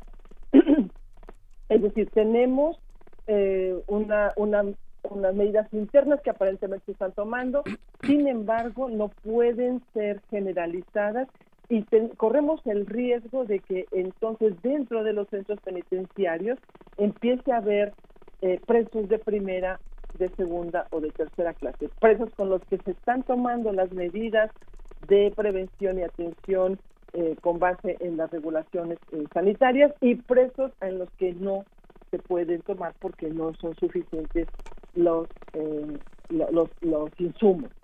En Jalisco tenemos ya, en, particularmente en mujeres privadas de libertad, que están elaborando sus propios cubrebocas, están teniendo una producción, incluso dicen que de 500 mil cubrebocas a la semana, no solamente para atender los, el propio los propios centros penitenciarios de del, la- del Estado, sino incluso para abastecer este, al- a, la ciudad, a la- afuera, y los, los visitantes eh, que acudan al recurso de preventivo este, están siendo eh, bueno, revisados por tos, eh, estornudos, fiebres y quienes los presenten los síntomas están eh, no se les permite el acceso. Sabemos hasta ahora que los centros federales han suspendido la visita de, todos los, los, los presos, de sus familiares, por lo menos hasta el 20 de abril, aunque ahora ya como se ha extendido, seguramente la suspensión de la visita para los centros federales será hasta el 30 de abril.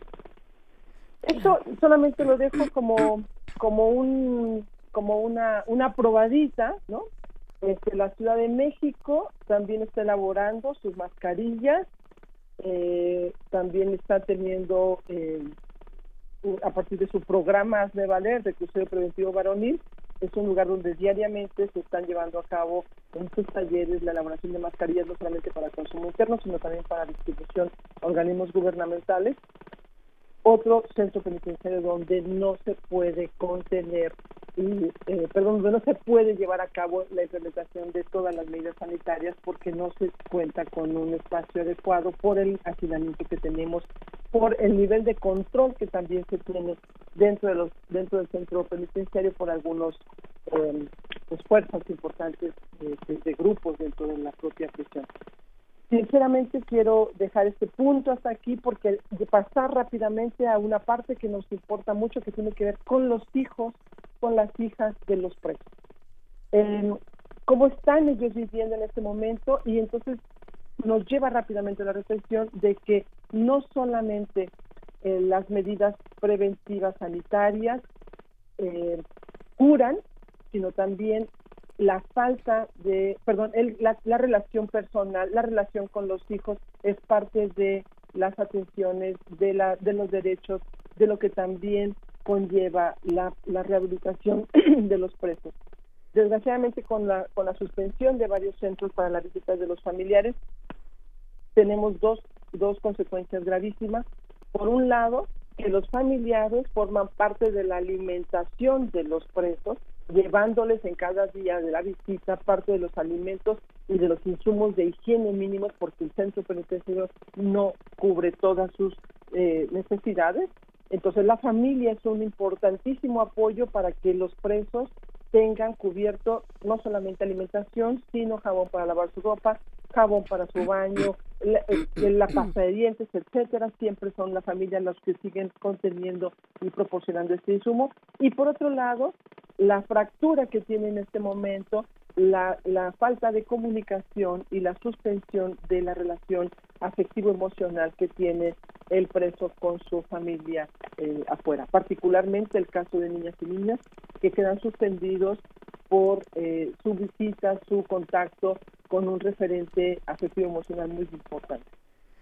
Pues bueno, es, aquí, sí. comentarios. No, pues es eh, nos deja con muchos muchos comentarios también de vuelta porque son eh, lo, po- lo podemos observar en todo el mundo eh, las medidas algunas bueno medidas eh, contradictorias entre distintos países que por un lado imponen algunos el caso de Perú por ejemplo eh, prisión preventiva para quien se resista al aislamiento social pero por otro lado también tenemos a muchos países que están acatando los llamados de la ONU de incluso de Michelle Bachelet eh, la comisionada de los derechos humanos para liberar, incluso liberar a, personas privadas de libertad eh, en estos momentos para evitar el confinamiento, el hacinamiento, pues en los centros penitenciarios. Es el caso de Etiopía, de Afganistán, de Zimbabue, eh, Túnez, en Cataluña también, en New Jersey, en Los Ángeles. eh, hay varias, varias acciones al respecto donde se están liberando personas que tienen un perfil de delitos, eh, digamos, de un bajo impacto eh, y, y que, y que han decidido liberar a estas personas para desahogar un poco los espacios,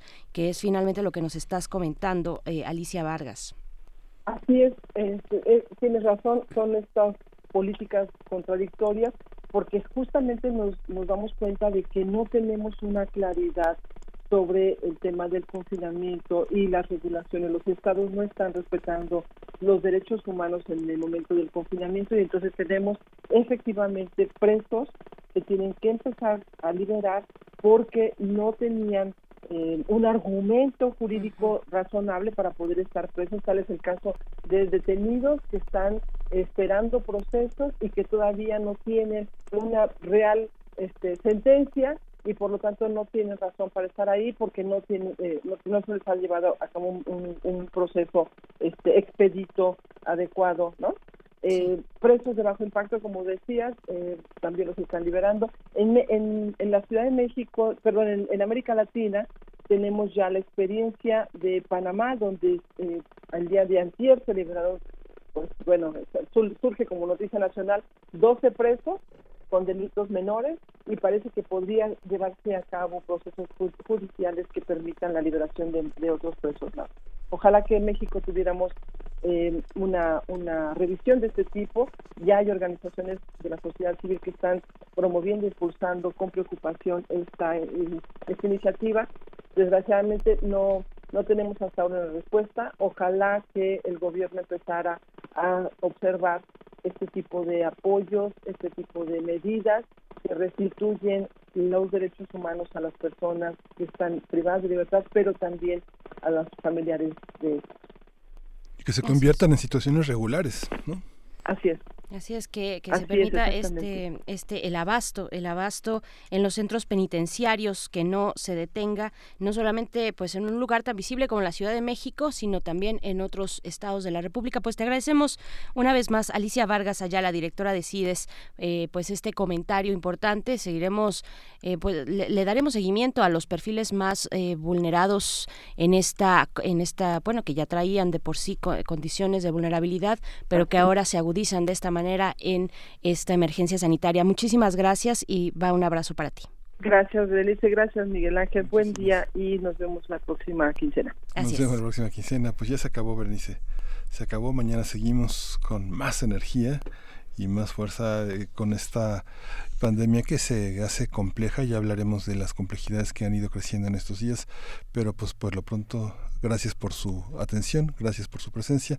Nos escuchamos mañana. Esto fue Primer Movimiento. El mundo desde la universidad. Radio UNAM presentó Primer Movimiento. El mundo desde la universidad.